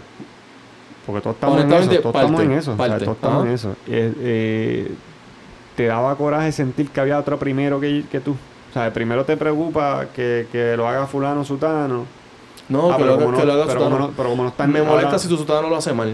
Si a sutano lo ponen y lo hace mal, me molesta. Porque tú sabes que tú lo puedes hacer bien. Correcto. Ok, Es por esa razón nada más. ok, Si lo vas a poner, que lo haga bien. Y si no lo está haciendo bien, ¿por qué carajo no lo hago yo? exacto. Ah, porque Sutano es más importante que yo, claro. Pero cuando Sutano no venga, me va a tocar a mí. Y yo lo voy a hacer mejor que Sutano cuando me toca hacerlo. Pero eso me pasa en el mundo profesional, eso me pasa en las relaciones Sí, sí, sí, sí, interpersonales, eso me pasa en todos lados. Ok, Pero también es parte de mi condición, que yo me creo en muchos momentos mejor y que sé más que los demás. También sé, en muchas ocasiones sé mejor que los demás en cómo hacer algo, pero no sé más que todo el mundo en todo. ujú, Pero me cuesta trabajo y ahora pues puedo identificar y decir, ok, no, no, me estoy yendo en la tangente, no es que yo sé de esto, es que yo pienso que sé. O mira, no, de esto yo sé. Pero siempre me sentía así. Y el feeling que es, de ahora de adulto, puedo identificar que el feeling era de sentirme como que estaban utilizándome para sacar un provecho que no era la intención que yo tenía mientras lo estaba haciendo. Yo entiendo, dale. Vamos para adelante. Este. Y estamos cambiando el enfoque de las cosas que estamos viendo. Obviamente en el proceso de uno siempre separarse de la persona que uno le dedicó. En el caso de, en mi primer relación, ¿verdad? Uno le dedicamos la media, media vida, como dice uno, entre en más de 10 a, más de una década a una relación. ¿Cuánto tú le dedicaste, Kenneth? Eh, en total, como. Sí, en total, porque el noviazgo, Nueve. en el caso de nosotros, como eran nuestras relaciones, el noviazgo era parte del matrimonio, Ajá. porque en el matrimonio arrastramos todos esos problemas que teníamos desde el noviazgo, porque tener un noviazgo de 5 años, 6 años, porque eso es lo que nos decían que había que hacer. Y no pienso que está mal que tengas noviazgo antes, pero pienso que nos decidimos casar antes de haber resuelto los problemas que se deben resolver en el noviazgo, porque pensábamos que casarnos en el momento que nos casamos era lo que había que hacer, porque era lo que sentíamos que era necesario.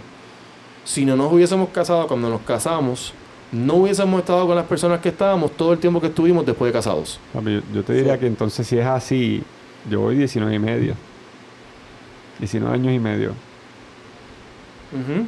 De, de, de, la, de la inversión. Ajá, yo sé que sí. O sea, ahí, ahí 9, 19, 10. Casi, casi la Sí. misma cantidad de tiempo que yo te conozco. Yo Sí, lo sé. brutal, Si yo estuve ahí desde el principio. Eh, bueno, yo más sé. de la cantidad Papi, de lado que yo te conozco. Exacto. Christopher en mi cumpleaños, que fue cuando empezó la historia, en mi casa, después de la iglesia fuimos a comer a Pizza Hut, y después fuimos a mi casa y Christopher estaba allí. En el cuarto mío sacan la foto, yo esa foto mami la tiene todavía. verdad? sí, todavía ahí, todos en el cuarto metidos así, todo el corillo, ya de tú, yo, Jacob, Qué buenos tiempos. La administración pasada, todo el mundo. ¡Wow! ¿Te acuerdas ahora? Dijiste dos nombres en secuencia que a mí se me... ¡Wow! La, la- la hermana, la hermana de Jico estaba ahí también. Había, había, había gente había gente ahí. Emilia. Se me olvidó el nombre. También tenía un. Mitsubishi. Sí. Que mucho pon me dio esa señora. sí. Dios la bendiga, la cual de... Y esa de... ¡Wow! Gente buena. Gente buena, buena, de verdad. De verdad que sí. Mucho cariño para esa gente. No los conocía ninguno. Tú, yo creo que tú. Bueno, ya de tú estás sí, chiquito, sí, tú estás sí, sí, chiquito. sí, no, también, yo estás Esa chiquito. señora también fue una señora que era... Que había sufrido mucho. Bien brutal. Y tenía un corazón... Brutal. Alcahueta nos, nos jalaba para todos lados. Vamos, yo para voy, yo todos voy. lados. No Para que el cabe carro se le conmigo. jodió la suspensión atrás y todo porque nos montábamos 7 y Todo, 8 en el asiento de atrás, una estupidez. Todo. Diablo, sí, brother. Tenemos muchas cosas buenas, cabrón. Es lo que te digo. Eso es lo que se queda. No es la memoria, no es lo la otra cosa. claro, Les voy a hacer una pregunta a los dos. Dale. Yo los conozco Házmela. de, de allá. No, la pregunta. este. Pero que se la haga. eh, ¿Tiene miedo? sí. Eh, se me olvidó la pregunta. No, No, no. dale. Este. Del todo el tiempo de, de- bueno, del grupo de jóvenes y todas esas cosas. ¿Cómo ustedes creen que hubiera sido su vida si ustedes no hubieran como que por aquí llegar a ese lugar? Yo Porque, Yo estaría muerto. Porque realmente es como que digo, Yo los yo conozco de ahí, ustedes se conocen de ahí, es como que Sí. una cadena bien grande Sí. que si tú vienes a ver, si ese, si Wito no hubiera pisado, no sé, no hubieras conocido a Javi, lo más seguro, Sí, me imagino que fue Javi el que te llevó, que tú no hubieras llegado, ¿cómo tú piensas que fuera Wito? Yo te voy a decir la historia que Christopher no conoce de cuando yo llegué. Yo cuando yo llegué, yo era el de afuera, que estaba mirando para adentro porque yo vengo de una casa natural, de que las navidades se bebe pitorro y Ajá. se, can- se dan parrando hasta las tantas de la mañana, que la fiesta vamos a bailar. Yo era el alma de la fiesta, o sea, si había que sacar una nena a bailar, yo la sacaba para que los demás nenas se atrevieran y bailáramos desde el sexto grado, eh, bien atrevidos. ¡Sas! Vaya el pecado. Bien atrevido, sí. y, y de repente llego, llego a conocer a un montón de hijos de Ser tú es pastores, pecado. hijos de pastores que yo no me atrevía ni, no sabía qué podía decir. No, más Javi no, puta. Javi no me sigue. Sí, que uno. Cuando, cuando yo llego a la iglesia, Javi no me lleva. Por eso conectamos. Yo, exacto. Yo, yo llego por mi tía, que iba, venía de la MI.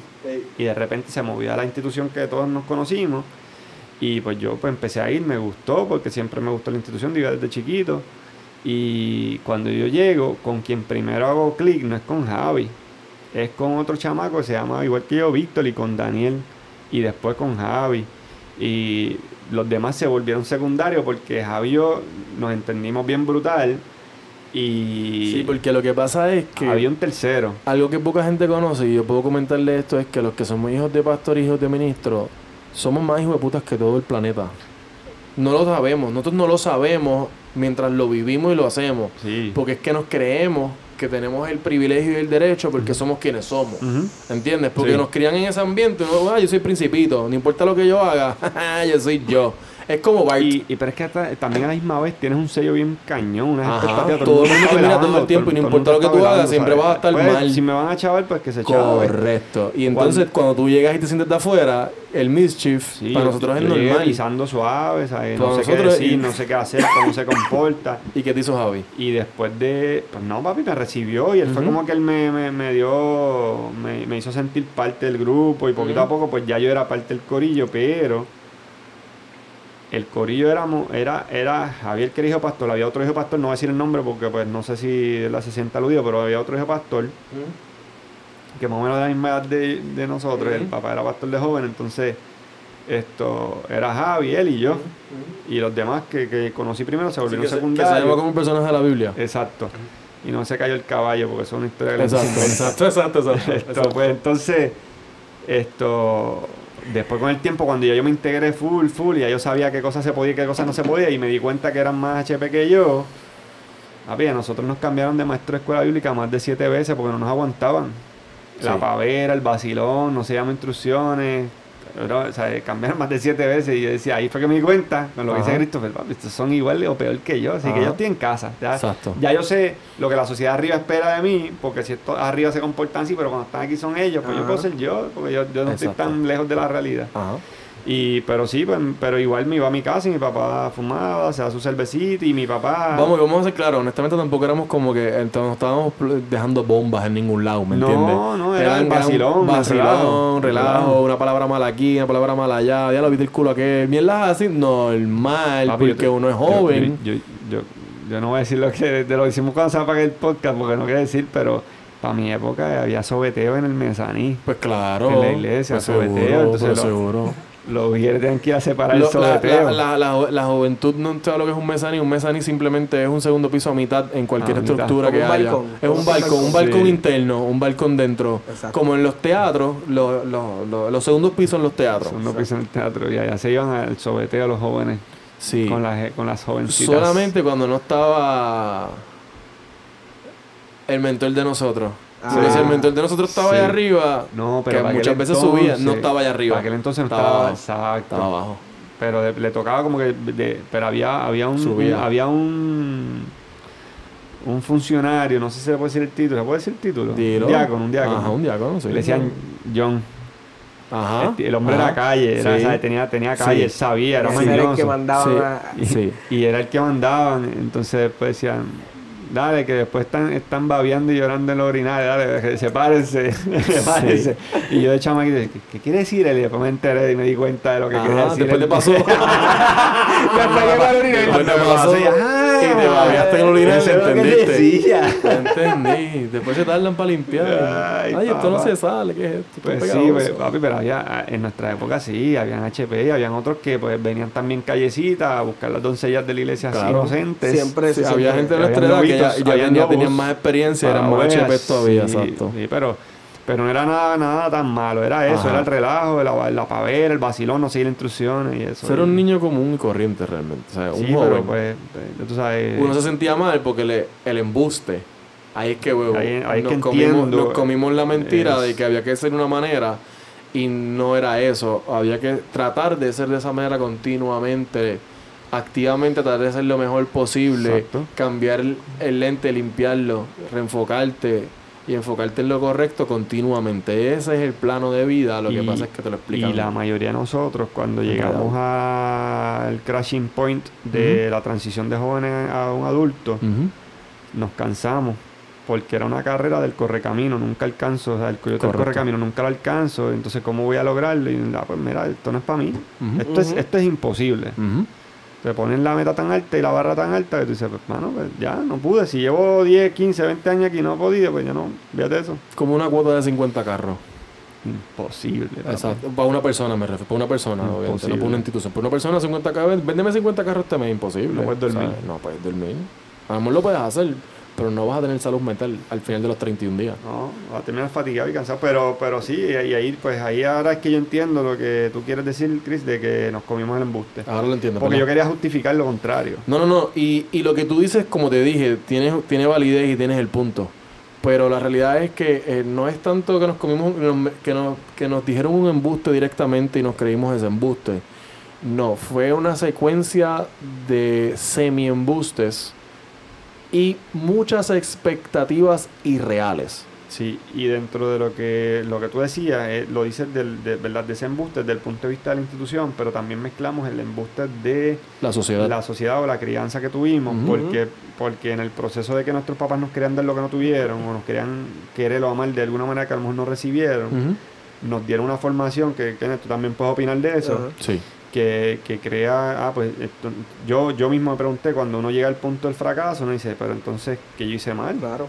¿Sabes? ¿Qué, Y no hiciste nada mal. Fuiste un humano y la vida es así. Todos cometemos errores. Ya. Pero, pero, y, eh, pero el, el- la perspectiva o la Expectativa.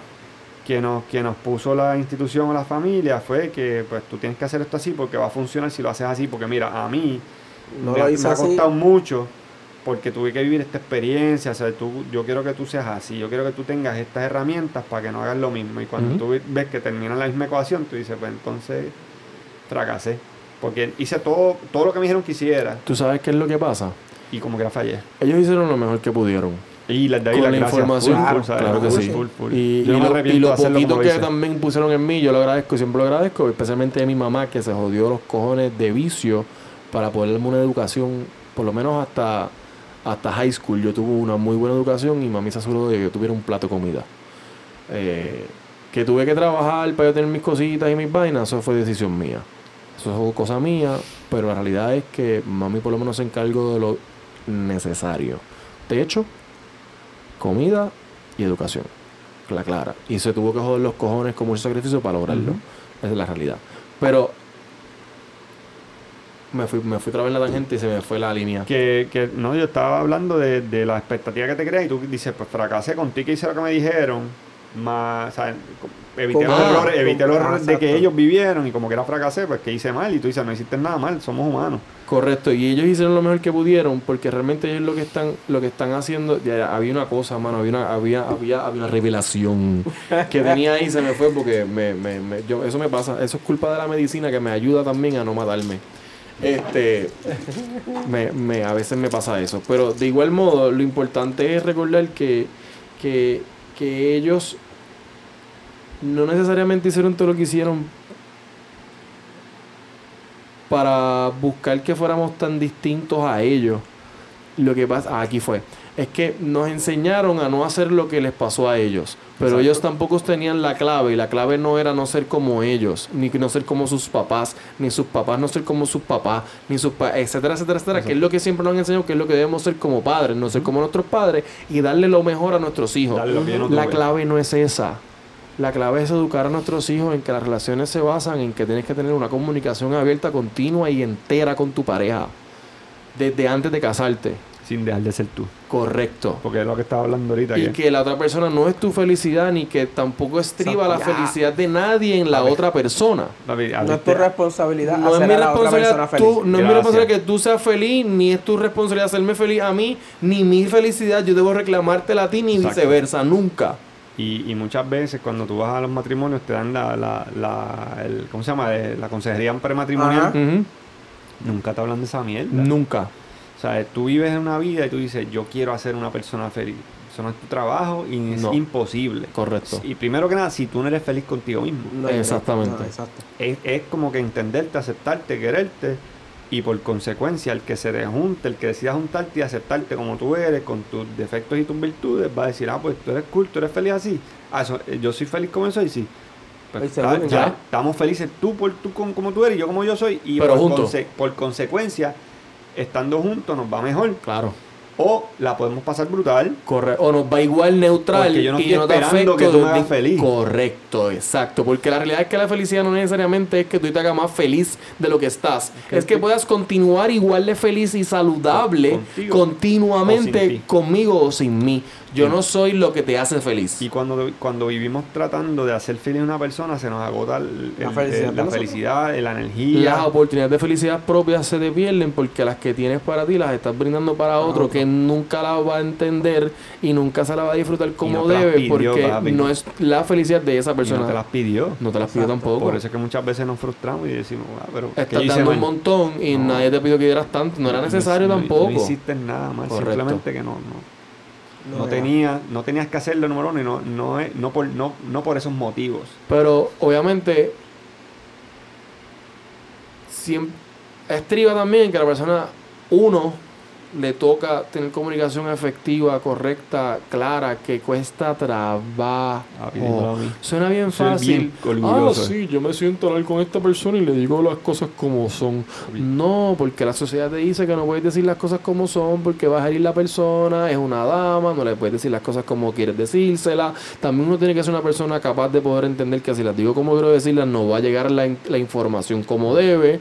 Entonces, si digo algo fuera de la expectativa de la persona a recibirlo, Ah, ya la comunicación es inefectiva porque la persona me está debatiendo otra cosa que no es el punto hablar. Porque lo estás comunicando de una forma que a mí no me gusta. Incorrecta, enseñaron que no es así. correcto, correcto. Yo creo Pero que ese, ese es uno de los, de los de lo que acabas de decirle, a mí no me crearon así, eso es uno de los mayores también problemas que quizás no se discuten Pero tú sabes por qué es un problema, porque es lo mismo, no establecimos la comunicación de Antes, antemano para claro. yo saber cómo te criaron y cómo tú esperas vivir la vida y cuál es, lo- qué es lo correcto para ti. Y para mí lo correcto es esto. ¿Cuál es, ¿Cuál es el balance? No es un happy medium. ¿Cuál es el balance en el que tú eres saludable y feliz, en el que yo soy saludable y feliz, para que estas cosas coexistan? No existe ese balance, no podemos Ah, estar bueno. juntos. Chilling, seguimos Pero no tenemos la capacidad y la humildad como seres humanos de decir esto no va a funcionar después que yo le metí un año. Ajá. Tenemos que darle hasta lo, hasta lo último, hasta el ñu, y darle con, la- con, con el bate encima de la cabeza hasta que ¡Ámame! No me tienes que amar un carajo. No tienes que hacer un nada. Y yo tampoco tengo que hacer nada. Queremos hacerlo, pero no queremos hacerlo porque no nos sentimos saludables. Pues no lo hagas. No hay Porque hacerlo. No hay nada malo con eso. Y eso es lo que estamos reenfocando ahora. Estamos aprendiendo que no, no hay nada malo con volver a empezar, no hay nada malo con que nos tocó Que no es, esto. el divorcio no es un fracaso. aprendizaje. es un error, no es un error exclusivamente tuyo, es un error de ambas partes, ambos fracasaron y no es un fracaso, ambos cometieron errores que llevaron a una terminación que lleva a un comienzo distinto. El final no es el que esperábamos, pero vamos a las películas y cuando vemos el final que esperamos nos encojonamos. Sí, Hollywood está. Nos encojonamos. Si Eh, él espera el que yo, si espera el que yo espero, me encojono. Ya, lo que es mierda. es- ah, pues, así es fácil, así cualquiera hace una película. Pero es que así, literalmente, ahora me diste por un tema que no Ajá, sabes por que- eso te lo pues, quiero que hables. Este, literalmente, así vive toda la generación de ahora. Si tú no le das lo que quieres en las películas, ejemplo, te boicotean la película. Y es como que en la de Star Wars, en Marvel, como que no, tiene que pasar esto, esto, esto, esto, esto, esto y esto. Y cuando sale la película, el director ya no tiene la habilidad de decir, no, yo quiero que esto tenga esta visión. No, la, la, la, la, generación de ahora y de, del internet, pues tiene la habilidad de decir, no, si no me gusta. Sí. En Sonic cambiaron el person el completamente, gastaron yo no sé cuántos millones, porque la gente dijo, no me gusta cómo se ve el Sonic, el Sonic tiene que verse así.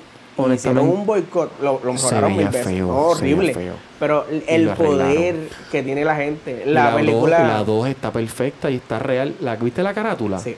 Esa es, real, como igual que la carátula del juego. Y Igual. puede ser la última película de él. de toda la película, el, el banner de la película el- es igual que la carátula del juego. De la 2. Literalmente, pero con los. like, donde está la cara del doctor este loco, está la cara de Jim Carrey. O sea, es bello. Bello, hasta el arte gráfico y todo, es exactamente igual. Violento. Este, pero que casi la, la generación, ahora- literalmente ahora todo tiene que ser como el, la multitud quiere. De hecho, es lo mismo que pasa con las redes sociales. Las redes sociales, en vez de ser un espacio en el que tú te puedes comunicar, es un espacio en el que te restringe y te rediseña cómo tú piensas que comunicarse se debe. Wow, lo dije bien mal. Las redes sociales te enseñan a comunicarte de una manera que no es natural. Es, es la, es la, la aseveración que quería explicar. Te enseñan a tener una expectativa de la comunicación bien limitada y bien vacía. Te trata un mensaje bien difícil de entender qué es lo que hay. Pero entonces tenemos, cuando yo te envío un mensaje de texto a ti o pongo algo en Facebook o te mando un mensaje, yo tengo la expectativa de que tú entendiste las cosas como yo la escribí o como yo, entre comillas, te la dije. Pero la Pero interpretación es. La es muy- interpretación muy es amplia. completamente. Muy amplia, es, la que te salga del huevo a ti, porque es como leer un libro, es como leer la Me. Biblia. ¿Qué? Pana me, pana me gritó en este texto. Exacto. Ya lo, pero porque él me sale con mano, eso. Estaba él bien me- pompeado, estaba contento por lo que te pasó y le escribí. Ah, No, yo, tú me gritaste, pues no te hablo, no te contesto y te bloqueo. Ya lo me dijo eso porque él piensa que yo soy una mierda y por eso me está levantando la voz. De hecho, que se vaya para el carajo, no le voy a contestar ningún mensaje. Y fue porque lo leíste. Ajá. Tú en voz alta. Porque tú En tienes la inseguridad. tú- te gritaste tú mismo. tú reflejaste lo, Lo que, la comunicación que te enviaron basada A lo que en las inseguridades que tienes adentro.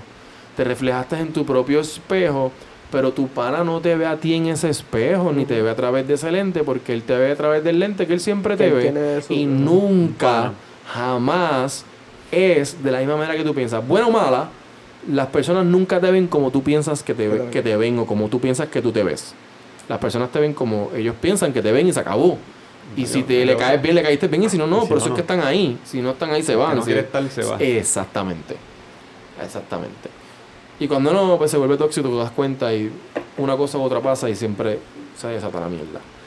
Pues no, nos comimos el embuste en ese respecto, Wito. Y, ahí, y no- ahí estuve de acuerdo contigo en el pre-warming, estuve de acuerdo ya después que entendí esa perspectiva y dije, contra, pues tiene, tiene validez, tiene, tiene sentido. Y no es tampoco que nos misa, vuelvo y repito, nadie nos quiso cogerle pendejo. La gente, yo he aprendido que la gente, si se aprovechan de ti, no necesariamente se quieren aprovechar de ti. Estaban sobreviviendo en ese momento y en ese momento lo que ellos necesitaban para poder sobrevivir era esa cosa que extrajeron de ti, que también tú proveíste queriendo hacerlo. Exacto. Porque querías estar ahí, tú también tenías la opción sí. de decir no, que no, o sea, no me, Hasta no, aquí. gracias, bye, te Que veo. lo hicimos más adelante, ya cuando tuvimos Exacto, más... eh, madurez, más decisión, entendimiento, más decisión, madurez poder- emocional, más madurez espiritual también, porque para poder uno amarse, amarse a uno mismo es un proceso racional primero, primero racional pasa en el cerebro, luego pasa en el espíritu, en tu alma, porque el cerebro llega al punto en el que el cuerpo se alinea con eso y entonces todo es así, ay yo me siento cabrón, de la nada, pero es porque tu cerebro le está diciendo al resto de tu cuerpo, todo está bien, cabrón, estamos chilling, estamos normal. Pues cabrón, nos caímos, levántate y camina, porque si no nunca vas a caminar. Pero en ese momento no teníamos la capacidad, no es la capacidad, no teníamos el cúmulo de traumas emocionales que tenemos ahora, desde aquel momento que nos caíamos, ahora interpretamos las cosas distintas. En ese momento nos caíamos y la naturaleza nos decía, levántate, te caíste en el culo, pasó el culo, párate y sigue caminando. Si no caminas te mueres de hambre. Pero también, en aquel entonces, cuando tú te caías, ¿Alguien te ayudaba? Mm, no todo el yo- mundo. Yo, te voy a decir lo que, lo que pasaba, por lo menos yo voy a hablar de mí. Ah, exacto, Ajá. exacto, exacto. Tú te caías y como la institución tú mirabas para arriba desde el piso y, y veías un, un molde perfecto, una, una apariencia perfecta, tú decías, diablo, mano, yo no sirvo, yo soy una escoria, o sea, yo, yo, yo fallé de lo peor. Y tú dices que te ayudaban, pero se tardaban mucho en darte la mano antes de que Claro. tú te caes, de que tú te levantaras, Había que te llorar. hacían sentir, exacto, Había que tienes- llorar. Tenías que pagar el, el precio. Sí, el- sí, es como una penitencia de que tú sabes lo que pasó, ¿verdad? O sea, esto que tú hiciste está mal. Y tú decías, diablo, pero... A mí, a mí me hicieron sentir mal. Porque cuando yo compré mi casita y estaba bien contento porque de jovencito pude comprar mi casita, los fines de semana, mi jefe y yo, el hobby era poner música, abrir todos los portones, todas las puertas y pegarle manguera a las ventanas, limpiar. Era ese orgullo de que lo logré, esto es mío y nos juzgaban mal de que estábamos fornicando. Con las puertas, las ventanas abiertas y pegando manguera de presión y la música. Que el que Me quería entrar entraba. El que quería entrar entraba por la puerta. me acuerdo de eso, me acuerdo de eso. Y el que quería mirar para adentro, veía para adentro. Sí, porque no estábamos, o sea, óyeme, no estábamos escondiendo nada. Estábamos en, en el orgullo de que tenemos un sentido de pertenencia, de que tenemos algo nuestro. Ajá. Ujú, Estaban poniéndolo al día a la casita. Y de, y de repente lo que uno se sentía era de que ya, pero yo no puedo ir a la iglesia, no puedo, pararme, no puedo pararme a dar un anuncio. Porque estoy mal. Sí, esa es la mentira. Esa es la que nos hicieron O sea, creer. antes de darte la mano y levantarte. Que fue indirecta, no fue una mentira directa que nos dijeron que nos mintieron. Es una mentira que nos hicieron sentir que era lo correcto. Exacto. O sea, Una apariencia. levan- A, a vos ya nos, ya nos dimos cuenta que para yo levantarme no tengo que pagar una penitencia. Ajá. Te levantas, te sacude el polvo y dale para adelante. Sí, sí, que, que caerse. La expectativa debe ser que hay 50% de oportunidad que te caiga y 50% de oportunidad de que no te caiga. So, la expectativa debe ser que, mira, es muy posible que se caiga. O sea, si se cayó, pues se cayó, pues levántate. Como cuando el nene se cae. No, no, no lo ayudes, no lo ayudes, déjalo, déjalo, déjalo, déjalo. Déjalo, porque si no, después no aprende, se querían bien pendejos, que se dé, que se dé, que se golpe. ¿Se dio? ¿no? Y si ¿Te diste? si le prestas Sóbate, atención, sóbate. llora. Exacto. Si le prestas atención, llora. Se Exactamente. sacude la rodilla, bien, papito, dale, sigue. O sea, ya, ya, ya, ya, Ya. Vamos a ir jugando. Ya. no Esa es la misma cosa que tenemos que hacer con las situaciones emocionales y espirituales en nuestra vida. 100%. de Fallé, fracasé, me caí, me, me di, me golpeé. Ya, lo cabrón, me caí. No vamos a dilucidar en el dolor de, la, de lo que duele y, y la jodera que estamos como que medio fucked up en el proceso. Vamos a reenfocar el lente y vamos y yo sé a que hay dos o tres profesionales de la salud escuchando esto que están diciendo, esta gente lo que tienen es el guilt de la gente religiosa, que es que Sí. te, te- te- obligan a, que. Sí. a sentirte culpable de todo lo que haces. y Para entonces- que entonces vivas una vida íntegra. Correcto, pero eso también nos afecta en las relaciones personales eh, como individuo, porque entonces tú siempre te sientes mal por todo lo que estás haciendo, especialmente cuando te amas a ti mismo, porque amarte a ti mismo te, sea, te han enseñado que amarte a ti mismo y brillar por luz propia y no por la de Jesús Está mal. es orgullo y que eso es ego. Egocentrismo. Y que tú no puedes existir, tú tienes que dejarle existir para que Cristo exista. Y pues entonces, pues cabrón, ¿para qué puñeta me hizo? Y no tenemos que darle vivir. Si yo soy una vasija vacía, ¿para qué puñeta estoy aquí? Y nosotros. No sí, tengo función. Sí, eso es lo que, lo que, lo que ¿Me nos hace sentir. Pero, pero la realidad del caso es que cada, cada característica de uno va a llegar a niveles que uno no sabe.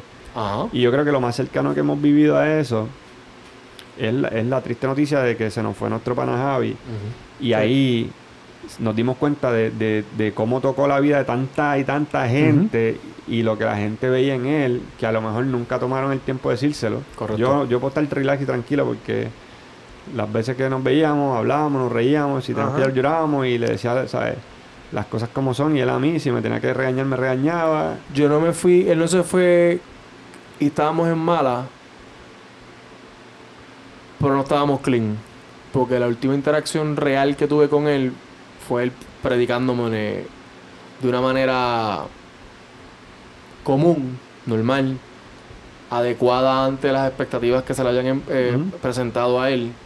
No lo hizo de mala manera, no lo hizo de manera Eso fue incorrecta. De, exactamente. Inclusive, en el momento que me lo dijo, lo sentí, por así decirlo.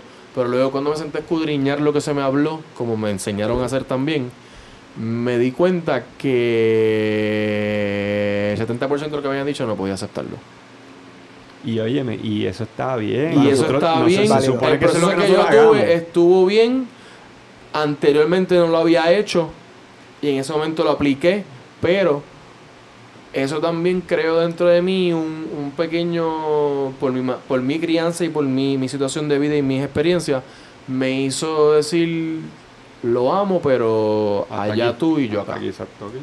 ¿Me entiendes? Porque si Sí. tú me ves así como me estás diciendo que me ves, no me estás viendo.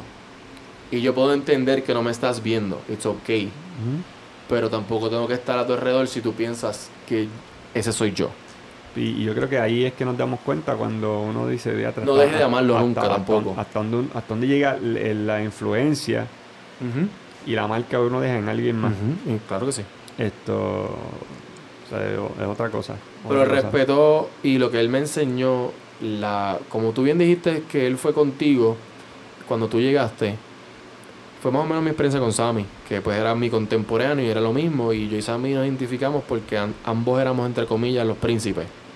Teníamos esa misma esa misma expectativa el uno de, de la gente de gente nosotros de que éramos la próxima generación, la tercera generación que viene subiendo, ¿me entiendes? Ellos van a ser los que están en este altar, líderes. nosotros no estemos aquí. Ese va a ser el que brega con audio, sonido y la mierda. Mira, ya lo hace. Eh, y, y esa expectativa que te establecen es una expectativa linda, bonita, que desarrolla liderazgo en ti, pero también desarrolla una amargura hacia la cosa porque lo convierte en un trabajo. No, una obligación. Deja de ser una pasión, deja de ser lo que tú quieres que yo haga y no lo que yo quiero hacer para forjar el futuro de esta institución o de esta creencia o de esta... Yo mismo. esa- o- como, eh, como, per- como persona que te, te desarrolla y de talento, virtudes. Correcto. Eh, todavía es el día que, que vivo desarrollando gente, porque es lo que me encanta hacer como quiera, indirecta y directamente.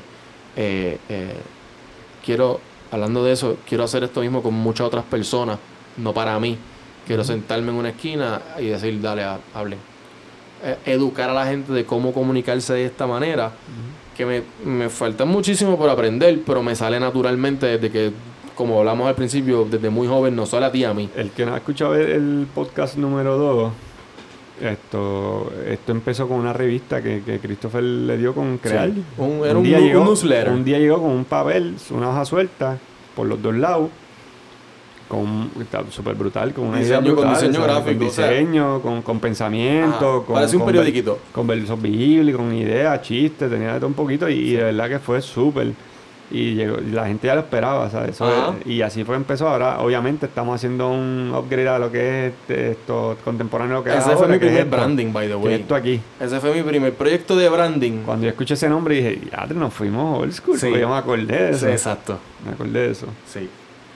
Pero ese fue, yo, yo me acuerdo, hablando de verdad, lo que yo me dedico hoy en día, que estábamos hablando de eso ahorita, Yo me acuerdo de pequeño, viviendo todavía con mis papás, yo heredé una, un, como una cajita de herramientas llena de, de bolígrafos, eh, marcadores, lápices de colores, un montón de libretas y cosas de un diseñador gráfico de los noventas que diseñaban con, con todas A estas mano. herramientas físicamente, A con los tapes, en la, la mesa cuadriculada, para hacer todas las vainas. Hacían realmente un diseño que era gráfico con sus manos. Era como una manualidad realmente, no era en computadora. Eh, en este momento estaba cambiando la cosa y como estaba cambiando, me recuerdo vivamente haber ido a la oficina de esta persona, que era la que le hacía las los newsletters y las cosas a mi papá para su ministerio, eh, y ver su Macintosh, su Mac cuadradita Ajá. con el disquete y la vaina. Y entonces como no estaba utilizando estas cosas, inclusive unas cámaras que tenía viejas, se las donó al ministerio, pero nadie usaba eso allí. So yo fui el que las cogí para dibujar, porque me gusta dibujar. Y me acuerdo que desde esa edad yo tenía unas marcas que yo me inventé. Una de un carro y yo dibujé el dash por dentro. Era un branding. Like, era como ver la revista, un era lo mismo, pero yo tenía 8 años. Y tenía una tenis. Y igual que las tenis de aquel momento, que a mí me encantaba sentarme a ver el, el Air y, y el, el Hexalite, creo que era que se llamaba lo de, lo de Reebok, que era como un cuadriculado, como un carbon fiber. Barato de plástico. Todas estas cosas, el cel también que te dieron, el pump, todas estas tecnologías pendejas para los tenis, me llamaban mucho la atención siempre. Y yo me sentaba y dibujaba la tenis así, el, perfil como la silueta de la tenis, y hacía las líneas, y esto tiene esto aquí, en una linecita para el lado, y decía, "Papá, esto es esta tecnología. Y esto es, pues, creía que lo mismo que yo leía Ajá. en los panfletos que me interesaba, Lo pues dise- mi- mis tenis lo tenían, pero yo le daba mi nombre a esa tecnología. Y la marca de tenis, y esto y lo otro. Ok. Me acuerdo que los carros, la marca de los carros era Max, con el 2X. No sé por qué. Y te dibujaba el carro, y tenía un sedán, tenía el coupé, tenía el sports car. Pero yo también me crié con los carros. o sea, En ese momento que yo te estoy diciendo esto, yo tenía un Mustang del 94, Ujú. que acababa de salir más o Sí. menos para esa época, en mi, en mi pared. Y, un- y la- eh, el clásico, el póster del Lambo, el Countach. Que el otro día aprendí que Countach es decir coño. ¿Verdad? No La palabra eso. Countach no es una palabra, es una expresión de como holy shit. Ok. So, cuando tú ves el carro, tú dices Countach. Es, es, es Count- Countach. ok. Porque es como decir coño. Aprendimos algo. Es nuevo. bien interesante eso. Los Pues italianos mira, son el cool. cuentito del saber de Los, Lamborghini. los ¿Qué italianos. No, eso fue Donuts, fue con Donuts. Fue gracias a James Pumphrey. Shout out to James Pumphrey. Pero nada, James Pumphrey nunca va a escuchar esto. Que tú ¿Quién sabe? sepas. Pero James Pumphrey is my best friend. Como dice James Pumphrey de todo el mundo, he's my best friend. Ok. Punto. Eh, Si le llega, ya sabe que tiene un mention ahí gratis. Vamos a ver, lo dudo. Así es un Exacto. sponsoring. Lo importante es que nuestro podcast es en español. ¿Tú sabes por qué nuestro podcast es en español? Aunque todos nosotros sabemos inglés y podemos hablar inglés. ¿Por qué? Porque hay más personas en este planeta que hablan español que las que hablan inglés.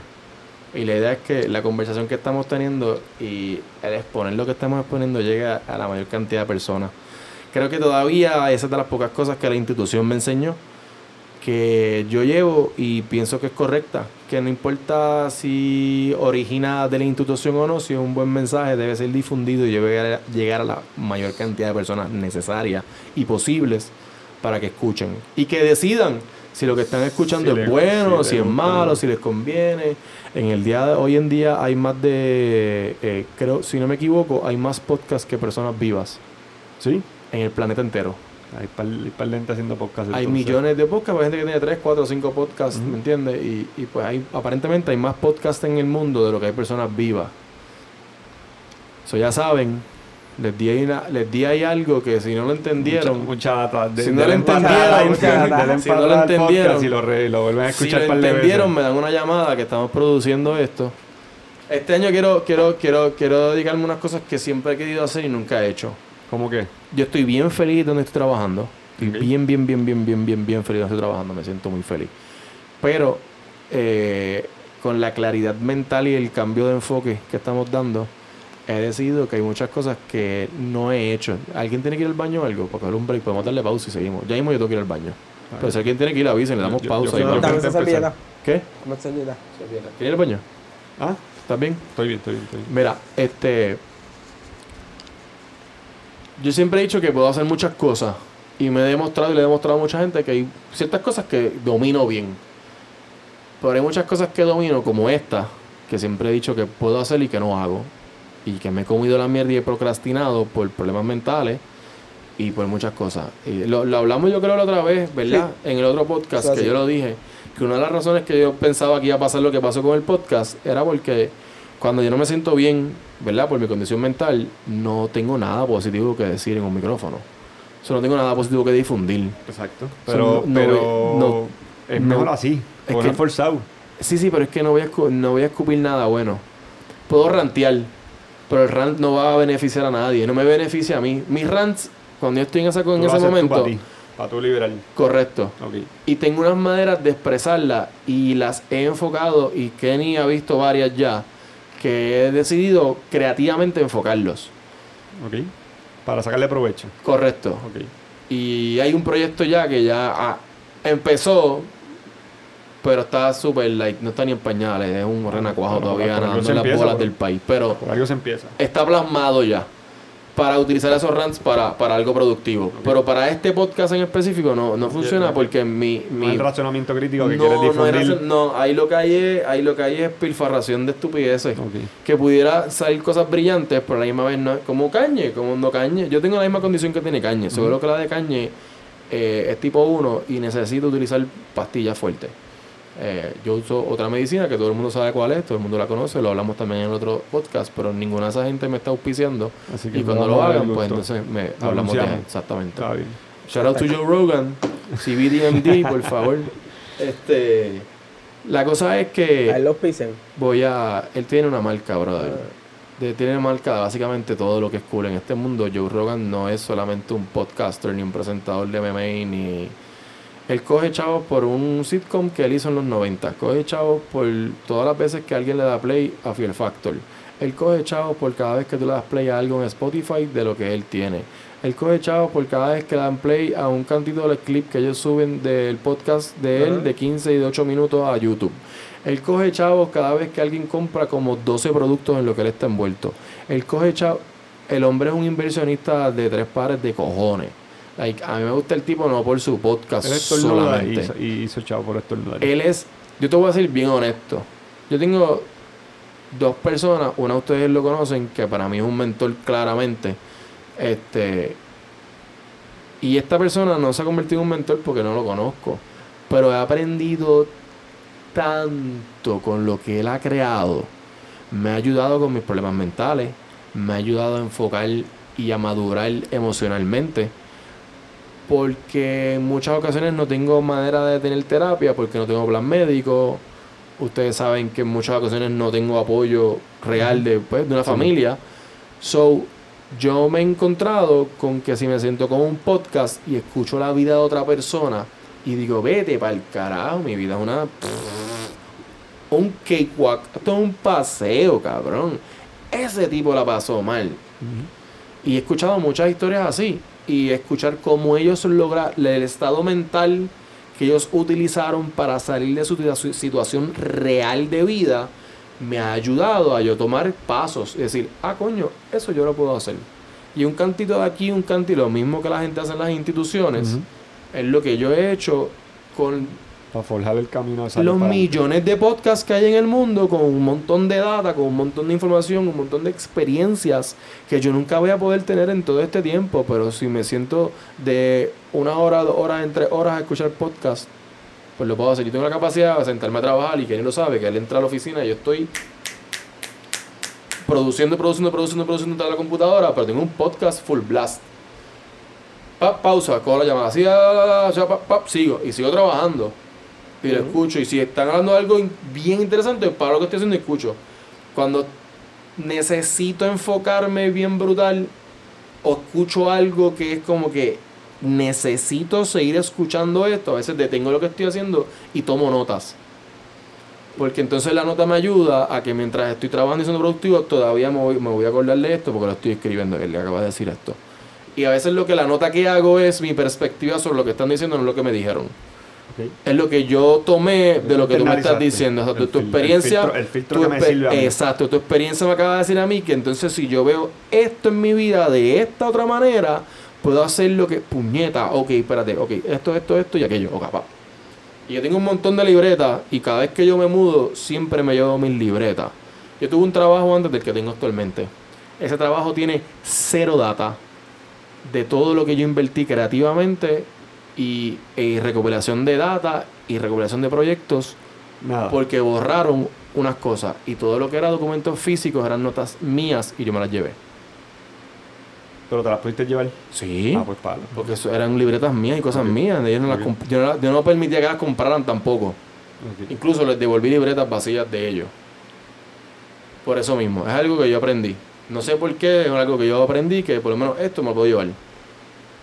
Y hay un montón que he perdido, pero, pero Dios mío, tú sabes cómo era con las libretas con los chamaquitos. Yo siempre andaba con una cabrona, siempre Sí. era el chamaquito la libreta, el loquito. Siempre tenía una libreta encima. Y tenía 20 todas las páginas escritas, todas las páginas escritas. Y compraba otra. Y todas las páginas escritas y compraba otra. El Yo loquito. Llegó, pero llegó una época que eso no se nos pegó a todos. Porque yo también tenía mi libreta y escribía en poema, a lo mejor un, un- un poema en prosa libre. Después el Juni también se, se, se cogió la fiebre y quería escribir también. Las noches que nosotros hangueamos con Juni para mí son de las noches que yo más disfruto en toda mi cabrona vida. Íbamos para la playa de noche. Para el monte, para allá, para el mirador, Para el la puñeta, para el carajo, allá, para el matadero. Que nosotros no lo usábamos de matadero, ¿me entiendes? Pero, iba allá Eso era. A, tener los brain farts. A, ajá, a- habla- a- hablar pensar, mierda, a hablar mierda, hablar mierda. Era lo que estamos haciendo ahora, solo que sin, sin los refrigerios de adultos. Porque realmente en aquel momento no nos los No, dábamos. no. Nosotros nos íbamos a- al. que tú no, ¿Verdad? Kenny no sabe, le estoy No. explicando a Kenny. Juni era. Eso, esa era otra historia que decían, es que él es grande. Porque tenía Ajá, carro, porque se veía más mayor, pero en realidad era igual que Y era menor Juni- que yo. Y Juni siempre se veía Más maduro. profesional y maduro Nunca cuando hablaba. Sabía hablar a, a los papás como si fuera un adulto. Ajá, exacto. Entonces nos íbamos para San Juan, en la boba del papá, porque el Él papá tiene era una la. Pathfinder y él se llena. Nosotros andamos la. Pathfinder, una Pathfinder de esas cuadraditas de. Que cabrona, negra bella. A mí siempre me han gustado la Pathfinder por ese cabrón. Todo el mundo le ponía 5 pesitos de gasolina, a veces ni la pedía. A veces ni los pedía. la- la- El abuelito de él tenía dinero. ¿me Ok. entiendes? Y le daba sus sus diecitos y antes 10 pesos para gasolina duraba una semana. Claro. De hecho, nos íbamos a dar las vueltas, pero ¿para dónde ustedes? Da, ustedes, donde ustedes digan.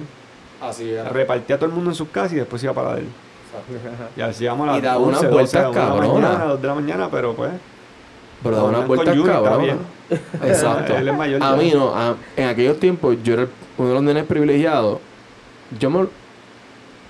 El 90% del tiempo que lo tuve yo me lo pagué. Porque yo tenía una mesada. Más trabajaba con mami, como dijimos al principio. Yo tenía un beeper. En el tiempo todavía se usaban beeper. No todo el mundo tenía celular como ahora. sí, O sea, tener celular era. un- en casa había celular porque el marido de mami trabajaba en Telefónica. Y el beeper yo lo pagaba. Eran como 15 pesos mensuales. Y mami me explotaba ese beeper. De verdad. Sí, porque yo me iba para la iglesia y mami no iba. Pero el, pro- el problema es el siguiente, que en high school, en 12, yo estudiaba interlocking, salía a, la- a las 11 y media, a las 12, a las 11.50 era lo más tarde que yo salía. So, ¿Qué pasa? Yo entraba a la, a la escuela a las 7 y 20 y mami no me llevaba, porque mami tiene, la- tiene condiciones y pues había épocas en las que no se levantaba. Ahora yo lo entiendo, ahora entiendo por qué. Antes no lo entendía. Pero en esos momentos me buscaba Sammy. Sammy tiene 15 años. Andábamos en el BM para arriba y para abajo, cabrón. Igual. ¿Entiendes? Sí. Sobre él me buscaba, salía de Valencia. Entonces nosotros éramos los dos que más lejos vivíamos de la escuela. Pues nosotros estudiábamos en. La Pero él vivía en. Valencia y yo vivía en San Pedro. En la Adela cuando no era la Adela. Eh, superior Tualta High lo hice en mi diploma. Sí. Está. STAH. Mira, Güey, tu, tu, hija había estudiado en discípulo hasta, hasta Y se graduaron de allí. Javi no se graduó de allí. No, Javi ¿verdad? estudió allí como dos años. ¿no? ah, es verdad. 10 y El 11. discípulo. 10 y 11 y después se Ese fue. era todo, Adela. Yo no sé dónde se Yo sé que él estuvo 10 y 11 y después grado 12 él se fue. Ok. Tú te graduaste de discípulo. Sí. Exacto. Pues, yo me No es que me del- yo mismo dije, pero lo primero pues- que yo dije todo el día, no debes pedir el micrófono. y yo estoy allá, exacto. allá, allá, en otro. Discípulo, eh, yo estuve desde séptimo hasta cuarto año porque como yo era candela, cuando me gradué de la, de la escuela elemental, yo estudié cerquita de La Betance, Bayamón, Ujú. pues era lo más cerca que era a mi- a mi abuelo. Y yo me gradué de esa escuela y naturalmente de ahí te ibas para la Papajón 23. Exacto. Que en los 90 yo me Te gradué. perder, te ibas a perder, sí, íbamos a perder. sí, era duro. Entonces, Apuñalá. yo, yo, Puñalada, yo en la escuela, en la escuela elemental yo peleaba todos los días o con alguien de Barbosa o con alguien de Virgilio. Ajá. Y era bueno el puño y me gustaba. Y, y no, me, no me la dejaba montar.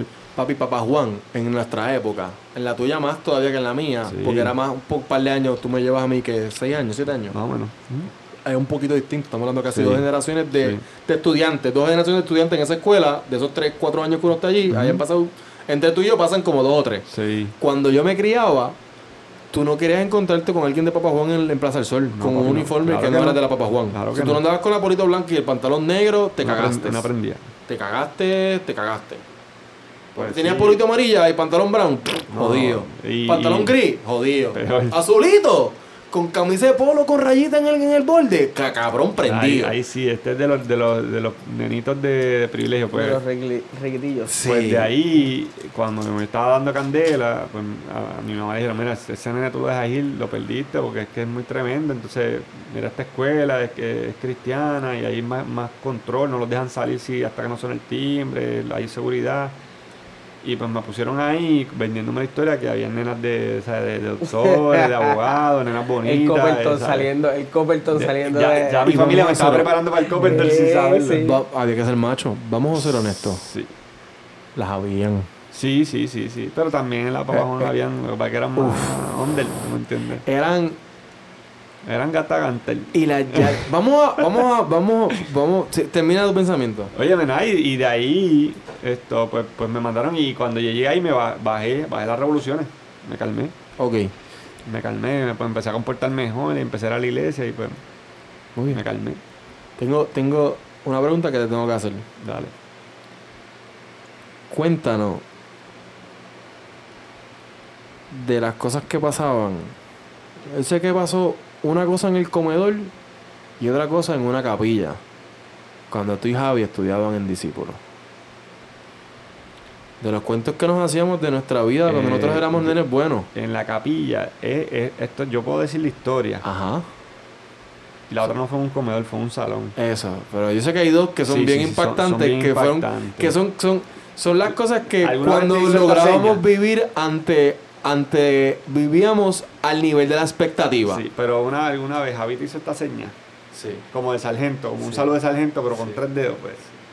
Eso pasó en un salón de mi clase y la historia cuenta, porque tengo que decir la historia cuenta porque yo no lo per- o sea, alegadamente, Ajá. supuestamente alegadamente, para Correcto. cubrirme como dice la Comay, esto, había alguien que estaba teniendo un buen rato con una compañera de, de clase. Ok, ok, íntimamente. Y eh, bueno, para aquel entonces, como estaban escondidos y Ujú. estaban asustados, pues lo que, lo que había era como un fingering. ¿Qué? Sí, sí. Pero los que estaban por la ventana velando dicen que llegaron a tres, a tres Ah, dígitos. tres dígitos.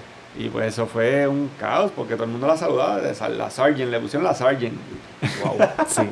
Y pues estamos en grado 11. Eso era algo, de 10, 10, grado 10. 11, Entonces era un colegio Cristiano, evangélico, según- evangélico, según- ¿verdad? sí, cristiano. Ah, el, el co- el colegio era cristiano, los Wow. estudiantes Yo no. por poco digo algo que por, alegadamente, alegadamente Ajá. había un punto en el baño. Eso yo estoy, eso yo doy, yo doy, sea, yo doy fe de eso porque una vez yo entré. tú das fe de que alegadamente eso pasó. Yo soy fe de que alegadamente eso pasó porque una vez yo entré. a la- Posiblemente a la- con tus propios ojos tú viste, quizás a lo mejor, yo- si no te yo- confundiste, ¿viste qué? Si yo entro de, de repente a las duchas de los salones nuevos que han construido, porque construyeron un salón con local y ducha Sí. en, el- en el sótano para que Claro. después de, de la clase de PT pues te vayas a bañar. Come mierda. Sí, Ah, sí, sí, sí, una sí. comildería, una Para que no se la polo. Ah, pero ahí, ahí, Pero sí, ahí éramos que hacíamos el. Fight Club. Sí, sí, sí, Cerramos sí. la puerta y ahí hacían el Fight Club Ajá. y pues, los maestros se dan cuenta. Conozco el cuento. Pero allí ah, se pasaba un pañuelito que todo el mundo estaba oliendo, un pañuelo. Ajá. Pero uno no sabe qué es y cuando uno pasa, eh, se asustaron y se cayó y cayeron un montón de cosas al piso y obviamente yo no sabía lo que era. estaban hueliendo un pañuelito y un capsuleo de en el pañuelo, no sé qué estaban hueliendo honestamente. Había algo sospechoso ahí. Ok. Pero Y era, era, era, pero hu- humeaba. No, mano, era algo como que tenían todo Mojado, estaba mojado el pañuelo, algo, sí, estaban oliendo. Y, Estaban oliendo cine o algo así, Sí, algo así, lo más probable, pero después... Ahí era, ahí era- ahí era- cabrón. ahí era que quemaban. Ese era de- Se Ajá, cerraba y Ajá, quemaba. sí, yo sé que en ese baño era Yo- que se hacía el Fight Club y yo- eso también. Yo estaba tres años menor que mi hermana. Y la Ajá. generación de mi hermana eran los Esos eran los HP, mafuteros. HP, esos eran los que Esos eran los hijos de puta, yo pues, sé. obviamente los, los menores fueron los hermanos y los primos de esa generación fueron heredando la batuta y pues siguieron Porque el- el- esa generación de tu hermana fue cuando todos los papás metieron a todos los niños problemáticos a los Exacto. colegios y sabemos que esa fue una época en los Discípulo 90 adoptó. que eran los colegios eran peores que los, que Discípulo los- O sea, que la hermana de. Huito era problemática. Yo no voy a decir estaba eso con el corrido de los Pero- y para aquel entonces no se la dejaba montar. no se la dejaba montar. ella sabe usar la medicina antes que yo Exacto. porque yo yo vi- yo no, nunca entré a ese cuarto pero pasaba con la puerta abierta ¿entiendes? Mira, miento la, no, la No, próxima, la próxima historia Ajá. es que la capilla que había tenía una tarima, obviamente, pero estaba construida de una manera que los eh, la tarima tenía entrada desde el backstage Ajá. y había pasillos. Como era un teatro. Era un pasillo que le daba una vuelta completa de la parte de la tarima por detrás y ahí almacenaban las sillas, Claro. las mesas, todo lo que no se usaba, eh, prompts, todas las cosas que no se usaban.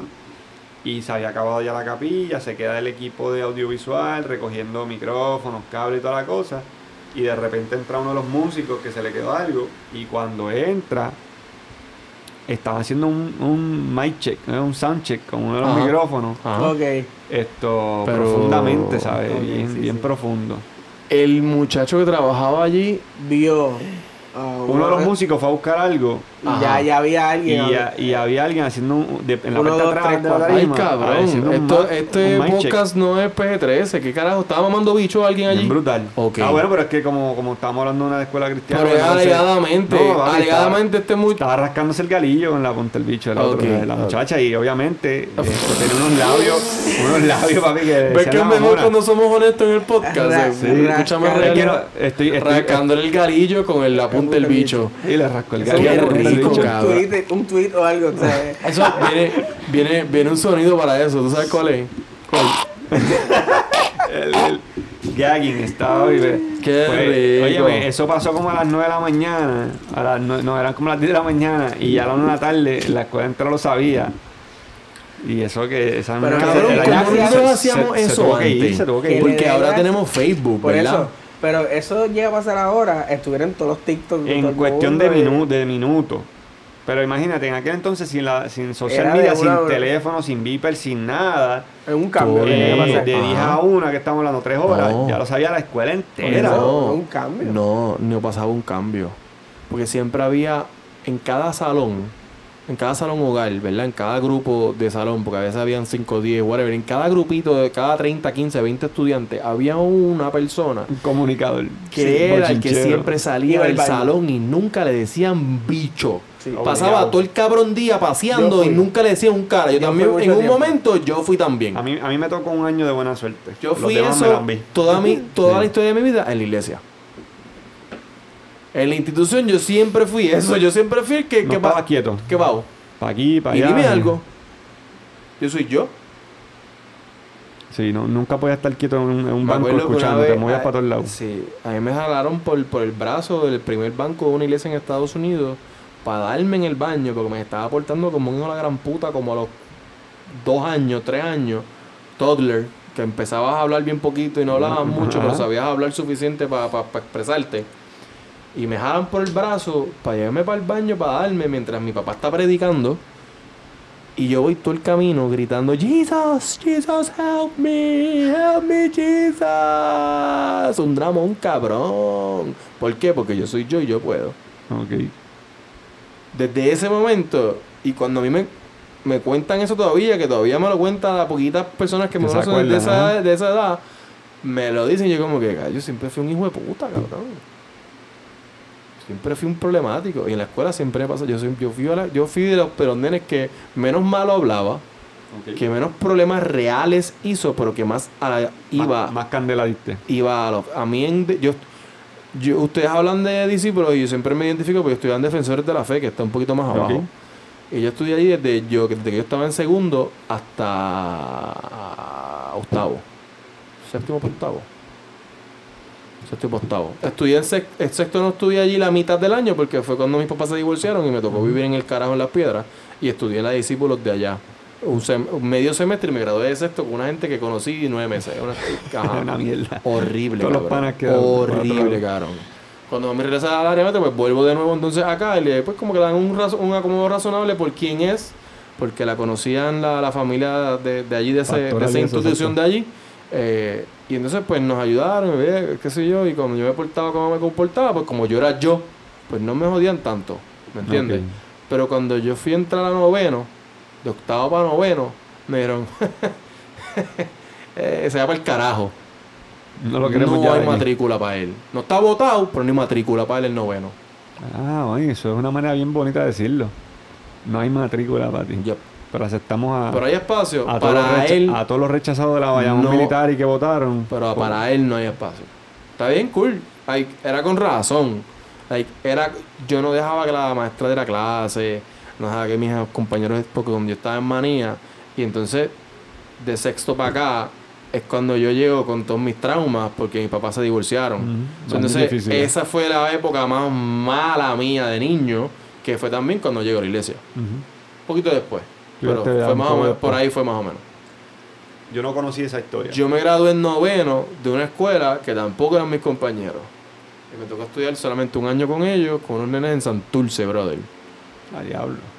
La Charles Moller, adventista, Diablo. en la 22 y media. Bajando la calle antes de los de 23. Por ahí para abajo. Es ahí adentro. Sí, cabrón. Es una loquera. Yo tengo unas historias bien estúpidas desde, desde esa edad. Eso de empezar de cero. También es normal porque me tocaba hacerlo cuando estaban ahí. Pero me gustó la pregunta, me gustó la pregunta porque eh, eh, eh, son preguntas de historias que... que muy poca gente sabe, que yo me las sé bien porque las escuché muchas veces, Exacto. pero la generación que nos está escuchando nunca lo Sí. escuchó.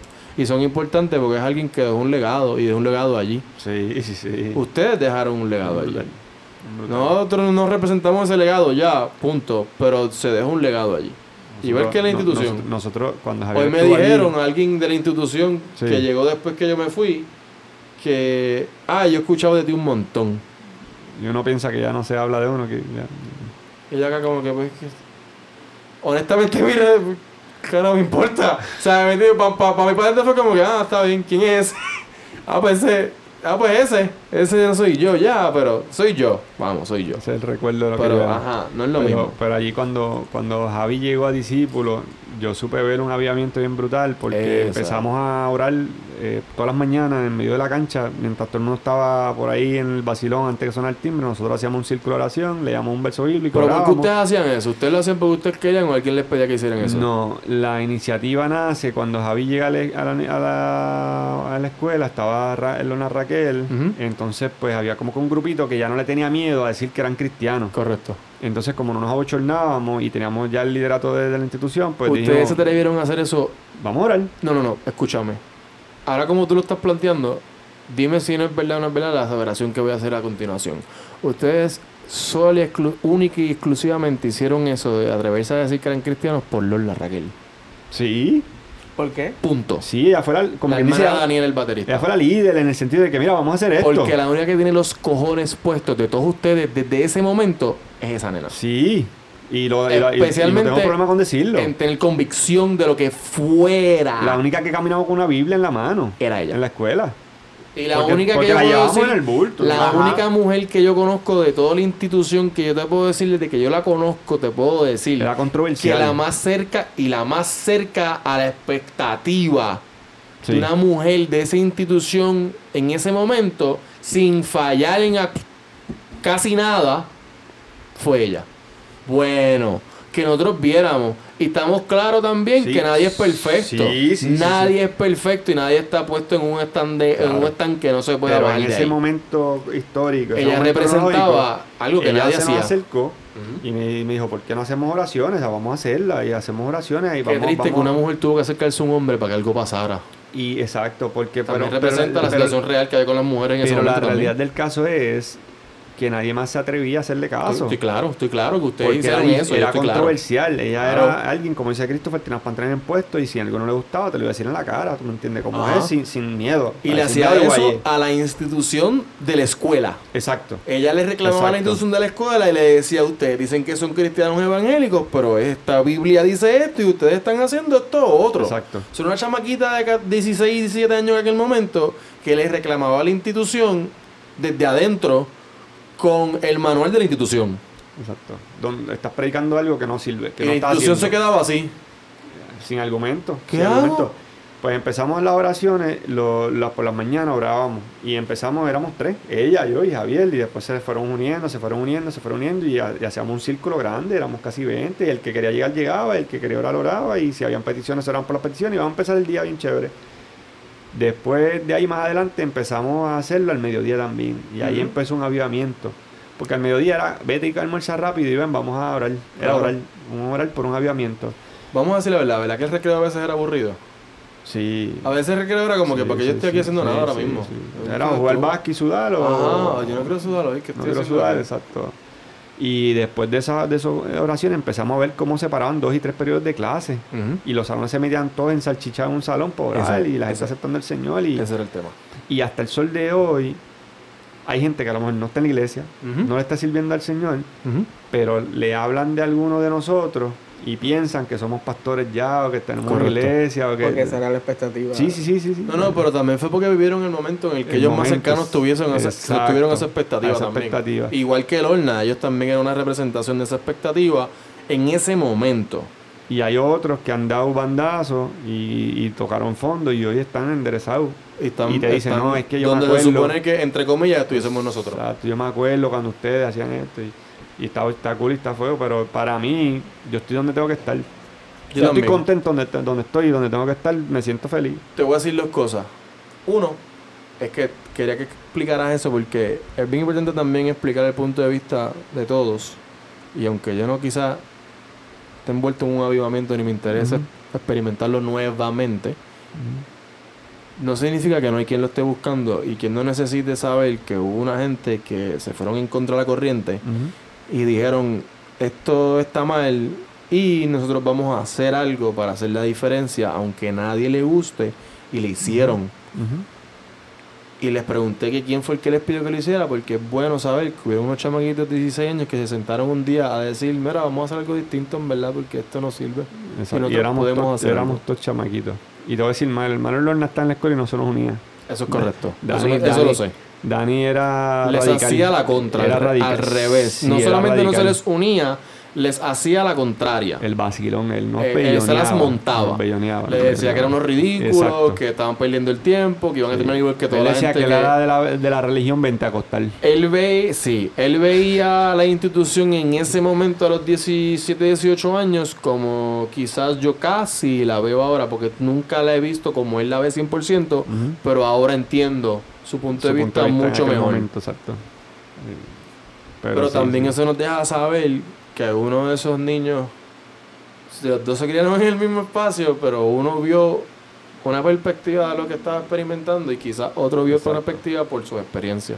Pero es bueno compartir todas las experiencias Sí, porque hay de Claro todo en sí. esta vida y hay que compartirlo todo. Y Exacto. como pues, eso es parte de lo que este podcast también sostiene y es que pues la idea de conversar es esa, que se escuche en todos los lados. Y si alguien quiere llevarnos la contraria, que nos escriba la dirección que aparece en pantalla. no sé si va a ser, no va a ser pantalla, pero Por eso lo digo, para que no me escriban. yo, creo que yo abrí un email para este podcast y no me acuerdo cuál es, si es razonamientocrítico.gmail.com o no, pero vamos a verificar. Va a estar en el description. En el description, en la descripción del podcast vas a poder, de este episodio del podcast vas a poder ver el email y nos escribe y vamos a evaluar si el punto de vista que estás trayendo simplemente nos Es la contraria o si, o podcast. si tienes un punto genuino que nos gustaría escuchar. A mí me, a mí me da pena, yo creo que este podcast de nosotros tres debería ser uno est- estático, continuo.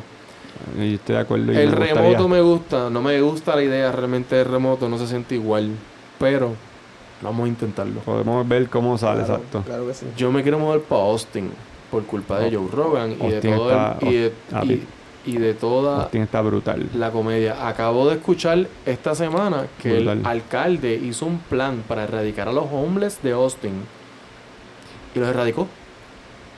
No sé, no sé, hace tiempo no voy, hace como unos... La pasada semana, literalmente, porque esto fue lo escuché Sí. hace en tres días de Sí. literalmente El problema, el problema de Austin, de la, de la población de, de ambulante, es que Austin es una ciudad, san- ciudad santuario. Correcto. Al ser una ciudad, ciudad santuario, para los que nos están escuchando y no conocen, es que no persiguen a los inmigrantes indocumentados. O sea, ellos pueden vivir sin que la policía los hostigue, le pide papeles y los arreste y los mande para su país. El Estado, el gobierno federal siempre tiene por encima y pues. ICE puede llegar en cualquier momento y llevarse a quien sea, pero el Estado como tal de Texas, La- eh, la ciudad- la de, ciudad de la ciudad de Austin, que es autónoma, Estado. Preparó un espacio que le llaman una ciudad santuario. O sea, Correcto. la diferencia es que hay inmigrantes en todos lados, ¿sabes? Donde quiera, hasta aquí en Puerto Rico. Pero esa ciudad, al, al- al ser una ciudad santuario, la mayoría de las personas huyen hacia allá porque dicen, me voy a sentir más segura, hay más oportunidades de empleo, son más flexibles en las exigencias. Y no solo indocumentados, muchos, muchas personas en desventaja porque las rentas, lamentablemente las rentas en Austin son Sí, un poquito más costosas. Es una ciudad súper bonita. Esto, Es como vivir en San Juan, por así decirlo, a decir, tiene en una vibra como New York. ajá, ajá, más New York limpio. Exacto. York Y, limpio. y la gente es así tipo hipster, le gusta Ajá. ir a- al parque a sentarse a coger sol, a jugar soccer con las mascotas. Eh, Entonces, el Silicon- sí, el famoso Silicon Valley de California básicamente se ha mudado a Austin. Exacto. Gracias a también a Elon Musk, que está abriendo una de las, de la- de las fábricas más grandes de autos electrónicos eh, eléctricos allí. Entre otras cosas. Yo fui, de verdad que me, me gustó mucho. Esto, eh, el ambiente está súper cool, tienes mucha variedad de culturas también, una mezcla de culturas bien, re- bien, bien ready. Y es una ciudad pequeñita, relativamente pequeñita, o puedes cons- con, eh, con- eh, commute, puedes manejar de la, del- de la suburbios, que es un poco más fácil, más accesible financieramente, a la ciudad. Ok. Más pequeña. Está, Sí, está sí, cool. vivir como vivir en tu alta es más económico que vivir en Santurce. Exacto. Y das el viajecito por el expreso, aunque te cueste una hora llegar. Claro, Está- bastante cool. Solo que allá no hay tanto tapón como aquí. Hay tapón. No, Austin está apretado, está más apretado que Me Dallas. han dicho que el Dallas tráfico allí es, es medio tonto porque también las calles. Es que yo escucho a esta gente de allá y Sí. todos se mudaron para allá hace como un año y medio. Sí, sí, sí. Y entonces ya hay, hay mucha la comedia. Es uno, es uno de mis, de mis, de mis cosas al- al, nerdas. ser una ciudad vieja, ya no hay espacio para crear, no hay espacio para No, crear más carreteras, porque ya está establecido, o sea, ya, Ni- ya, ¿Cómo ya- San Juan? ya se construyó. Como Santurce. Ahora mismo, No, eh, eh, donde yo vivo, Dallas, están construyendo una autopista que normales- normalmente son tres carriles, la están haciendo de cinco carriles en cada lado. Pero están añadiéndole dos carriles más a cada lado de la autopista y están expandiendo, aparte de eso, una marginal en- al lado.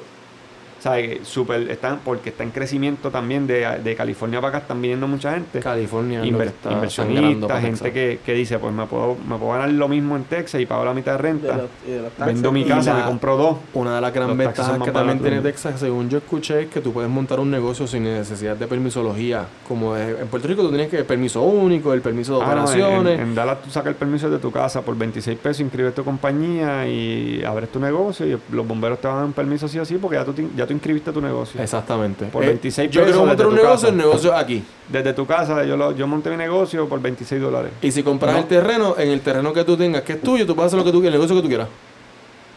Yo creo oh, puede ser. no, no, eh, ahora mismo Dallas hizo lo que hizo Puerto Rico, un, paraíso fiscal. Si tú traes tu negocio para Ajá. acá, te voy a dar una exención para que generes empleo. So, Qué bueno. básicamente lo que hizo Puerto Rico y, y, eh, por eso llegó Amazon abrió dos, dos, dos almacenes. Sí. Esto Toyota se vino para acá, para, para, para Plano, para el norte de Dallas y Sí, expandió fábricas de, de ensamblaje. sí. Un par de cosas, pero subió el costo de vida para esas áreas, pero y fue una inyección de la economía terrible, ¿tú me Claro.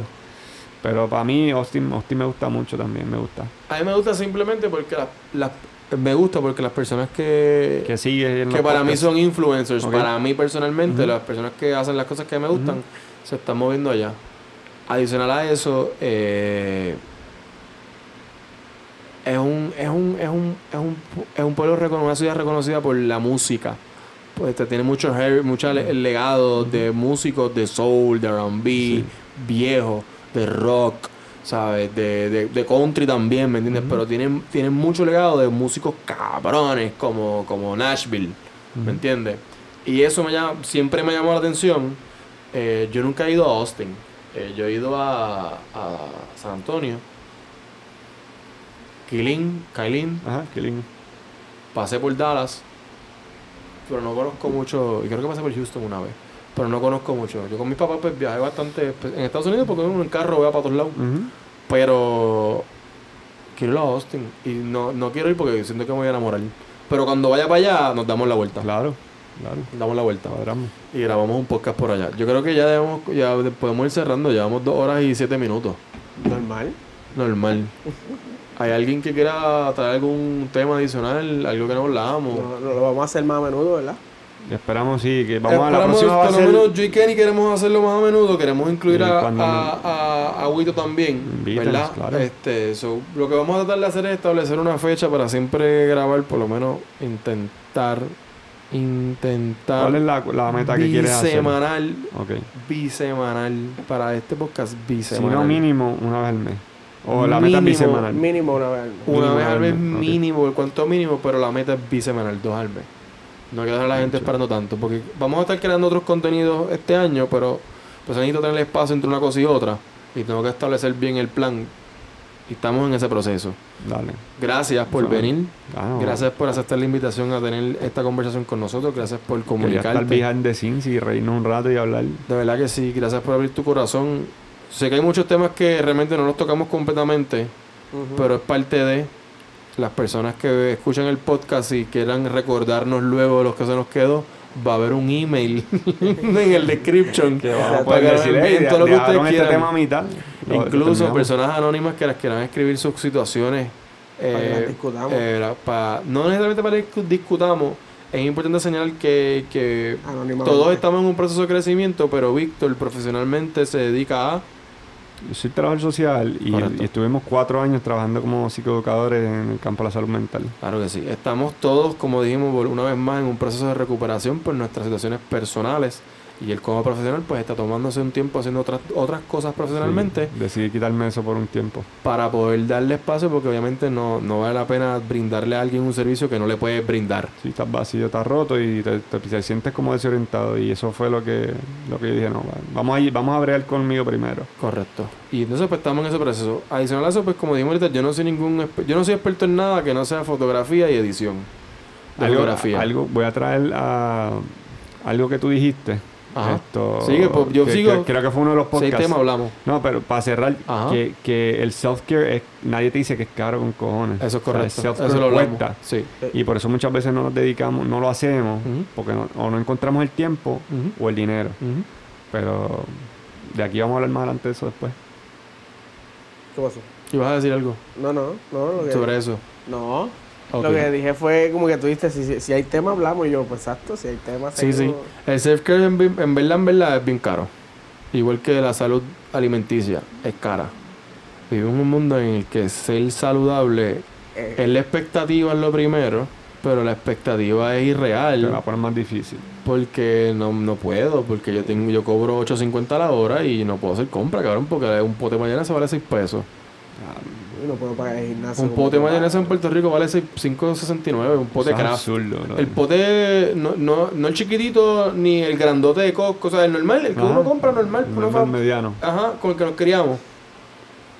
5.69. La mayonesa, cabrón, eso es la porquería más grande, a mí me encanta. Pero es la por- el producto más basura que existe.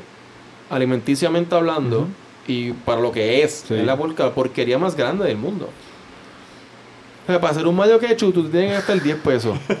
te tienes que gastar 10 pesos para hacer un mayo No, hay ketchup. ketchup más barato, El ketchup vale 4 pesos. de verdad. 2.50 el más barato. hace el- tiempo el- no pero lo se te queda el mayo que chujinchos o no? Ay, gracias, porque necesitas dos potes de ketchup para completar el Sí, pote de mayonesa que estamos obligado, hablando. La porción Se de te van un 10 helado, pesos. Eh, ajá, son, estamos hablando más de 10 pesos para hacer un mayo ketchup. Wow. Esa es la que hay. ¿Entiendes lo que los, te- los sobres cuando uno lo lleva del, del, al- sur- del, lleva del para el del cine, en el cine, que los ponen los de mayonesa y todo eso, hay que... Cuando llevas el micro, las cosas, cuando vas a comprarlo y te das cuenta que lo que necesitas para poder hacerte un sándwich. Me di cuenta porque uno de mis treats favoritos de Midnight Snack es una librería de pan, de esas cualquiera, jamoncito, eh, quesito Frío, y mayonesa. Y sí, va. Vámonos y refresco. Ese es, mi, es un Midnight Snack para mí. Y otro día fui a comprarlo y hace tiempo, ¿verdad? Pues errores de los que estábamos hablando, de los que Ajá. estamos sanando y enmendando. Hace tiempo no iba a hacer compra. Y fui a hacer unas compritas y no, no, económicamente no estoy bien. So, no me fue bien. Y cuando fui a hacer la compra que llegué con 20 pesos, yo me Me compré cositas y como un día o dos con esta que voy a hacer. Cabrón, y no. No. Like, que el pan, la mayonesa, necesitaba mayonesa, lo tenía. Me mudé también recientemente, eso no le tenía nada. La mayonesa, el- la librita de pan, dos, casi tres pesos la libra de pan. Miel Ya. dúa de esa de mi pan de, de, de pueblo, de, de pueblo extra. Y el pueblo extra eso no existe ya, Sí, ¿verdad? Es Pero, pueblo, perfecto, pueblo. perfecto. ¿Qué? Pueblo extra. No existe, no, no está hablando mierda de. Exacto, pueblo extra no existe. Extra, el supermercado De extra no existe. supermercado, de Supermercado de extra no marca, existe. marca supermercado esa de... Cabrón, ¿te acuerdas cuando era extra? Era extra. Sí, está. ¿Te acuerdas de eso? Era bien charro y eso Y era negro con chinita todo. ¿Un qué? Un blockbuster. Siempre había un blockbuster. Y después. Al lado, sí, Al lado, dentro, ajá. Era dentro. Eh, blockbuster alquilaba un espacio dentro del supermercado, correcto. Pero eso era el marketing. Porque entonces, la idea está blockbuster, aquí, el mercado de blockbuster, donde todo. Donde tú vas, a- en aquel tiempo no había nada, no había streaming. So, tú ibas a hacer la compra. Y después alquilaba lo que iba a ver por la. Y en ese tiempo, en los 90, hacer la compra era una cosa que tú hacías en familia. Todo el mundo iba así. Iba toda la, porque tú no ibas a nadie en la casa. te Ustedes no se no van a quedar, no se van a no se solos en la casa porque hay locos, asesinos en serie. Oye, Simpson mató a la No, que mujer. yo no sé qué tú vas a hacer solo, ¿a quién tú vas a meter aquí? Exacto, siempre era vas el vas boricua, esa era la pregunta. Siempre Esa, era- en el lago boricua, ese era el tema. No, No sé venga- qué tú vas, te preña a alguien y brinca la no, vela. no, No, no, no, no. estás conmigo, eh. Vas para allá con nosotros. Y entonces, pues los nenes iban y veían el blockbuster en la entrada. Vamos a querer películas y popcorn y, Y mantecado y doritos. Y entonces el blockbuster hacía que el pueblo vendiera.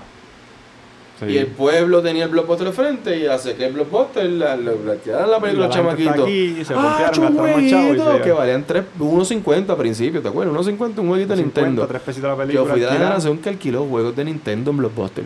Verdad. Yo, yo las películas. Super ya Nintendo y, que no, y Nintendo. no me acuerdo. Yo creo que también llegué a alquilar. Hasta PlayStation 1. Si yo no tuve PlayStation 1. Pero Ese no- momento ya fue de Pero post divorcio y ya cambió mi vida. Tuve Super Nintendo. Blockbuster eh, tenía PlayStation hasta PlayStation 1 creo que llegaron después de era Después era, después era Red, eh, Redbox. Ah, era- eh, no, sí, Redbox, Redbox, que tampoco empezó con, con, con juegos, empezó con películas. pero con después juegos. metieron juego, exacto. Pero Video Avenue fue el que se quedó después que se fue los Buster en Puerto Video Rico. Video Avenue. Avenue se puso duro. Y todavía quedan dos o tres en Bayamón quedan un par de. No, y por lo más verde también por ahí, ahí, ahí todavía hay videoclub Todavía de queda. eso. Yo creo que esos videoclubs que quedan son de los que nosotros no Nebulosos. podíamos entrar adelante. No, no, no, no. ¿Estás seguro? Tienen En que tener una cortinita. Tienen que- que una Diablo, ¿quién- cortinita, una La cosa es que va gente a alquilar. ¿Quién Todavía, tiene un todavía. DVD player en la... Bueno, serán Blu-ray, me imagino, ahora, ¿verdad? Lo que tienen Bueno, sí, exacto, Blu-ray. Yo tengo pero- por los nenes. El PlayStation es Blu-ray. que Es yo- que, ya mano, yo no compro. Es que lo que pasa es cuando tú piensas, ¿cuánto vale una tablet? Un iPad. 60 Un iPad. pesos. Un, iPad, un, no, iPad, el nene tiene No, una, iPad iPad tiene vale unas 60 ciento y pesos. un iPad vale un iPad Mini, mini, un iPad mini. Sí. ¿Cuánto vale? como ciento y pico. ¿Y cuánto vale un Blu-ray player? Ciento y pico también. ¿Cuántas películas hay en el iPad? Todas las que tú quieras. ¿Cuánto entretenimiento hay en el iPad? Todas las que tú quieras. ¿Sirve, Juego, para, película, ¿sirve para el aprendizaje el iPad también? También. Pues entonces, ¿para qué carajo yo voy a gastar el cuerpo? Pues esa es la generación en la que estamos, porque somos un, un montón de Exacto. papás que dicen, esta tecnología es buena, yo me, yo me crié sin ella y esto ayuda a uno a aprender. Y yo he aprendido el 75% de lo que es mi vida profesional en internet, cabrón, literal. Todos los días me siento a aprender más, porque Ajá. lo que yo hago no nunca sé. Tengo que todo el tiempo Seguir refrescando. Ajá, porque cambia esto, cambia lo otro, y la plataforma hizo esto, whatever. Y, o sea, todo el tiempo estoy aprendiendo, pero estoy aprendiendo del internet, de otros creadores de contenido que ya saben o que las plataformas le dan la información porque así que funciona el negocio de ellos. Exacto. Esa microindustria de ellos funciona, ese niche dentro de la industria funciona así. Pero entonces ellos lo- no la dan y yo la, la digieren, yo la recibo y la aplico. Pero lo, que quieren las plataformas es que yo la aplique.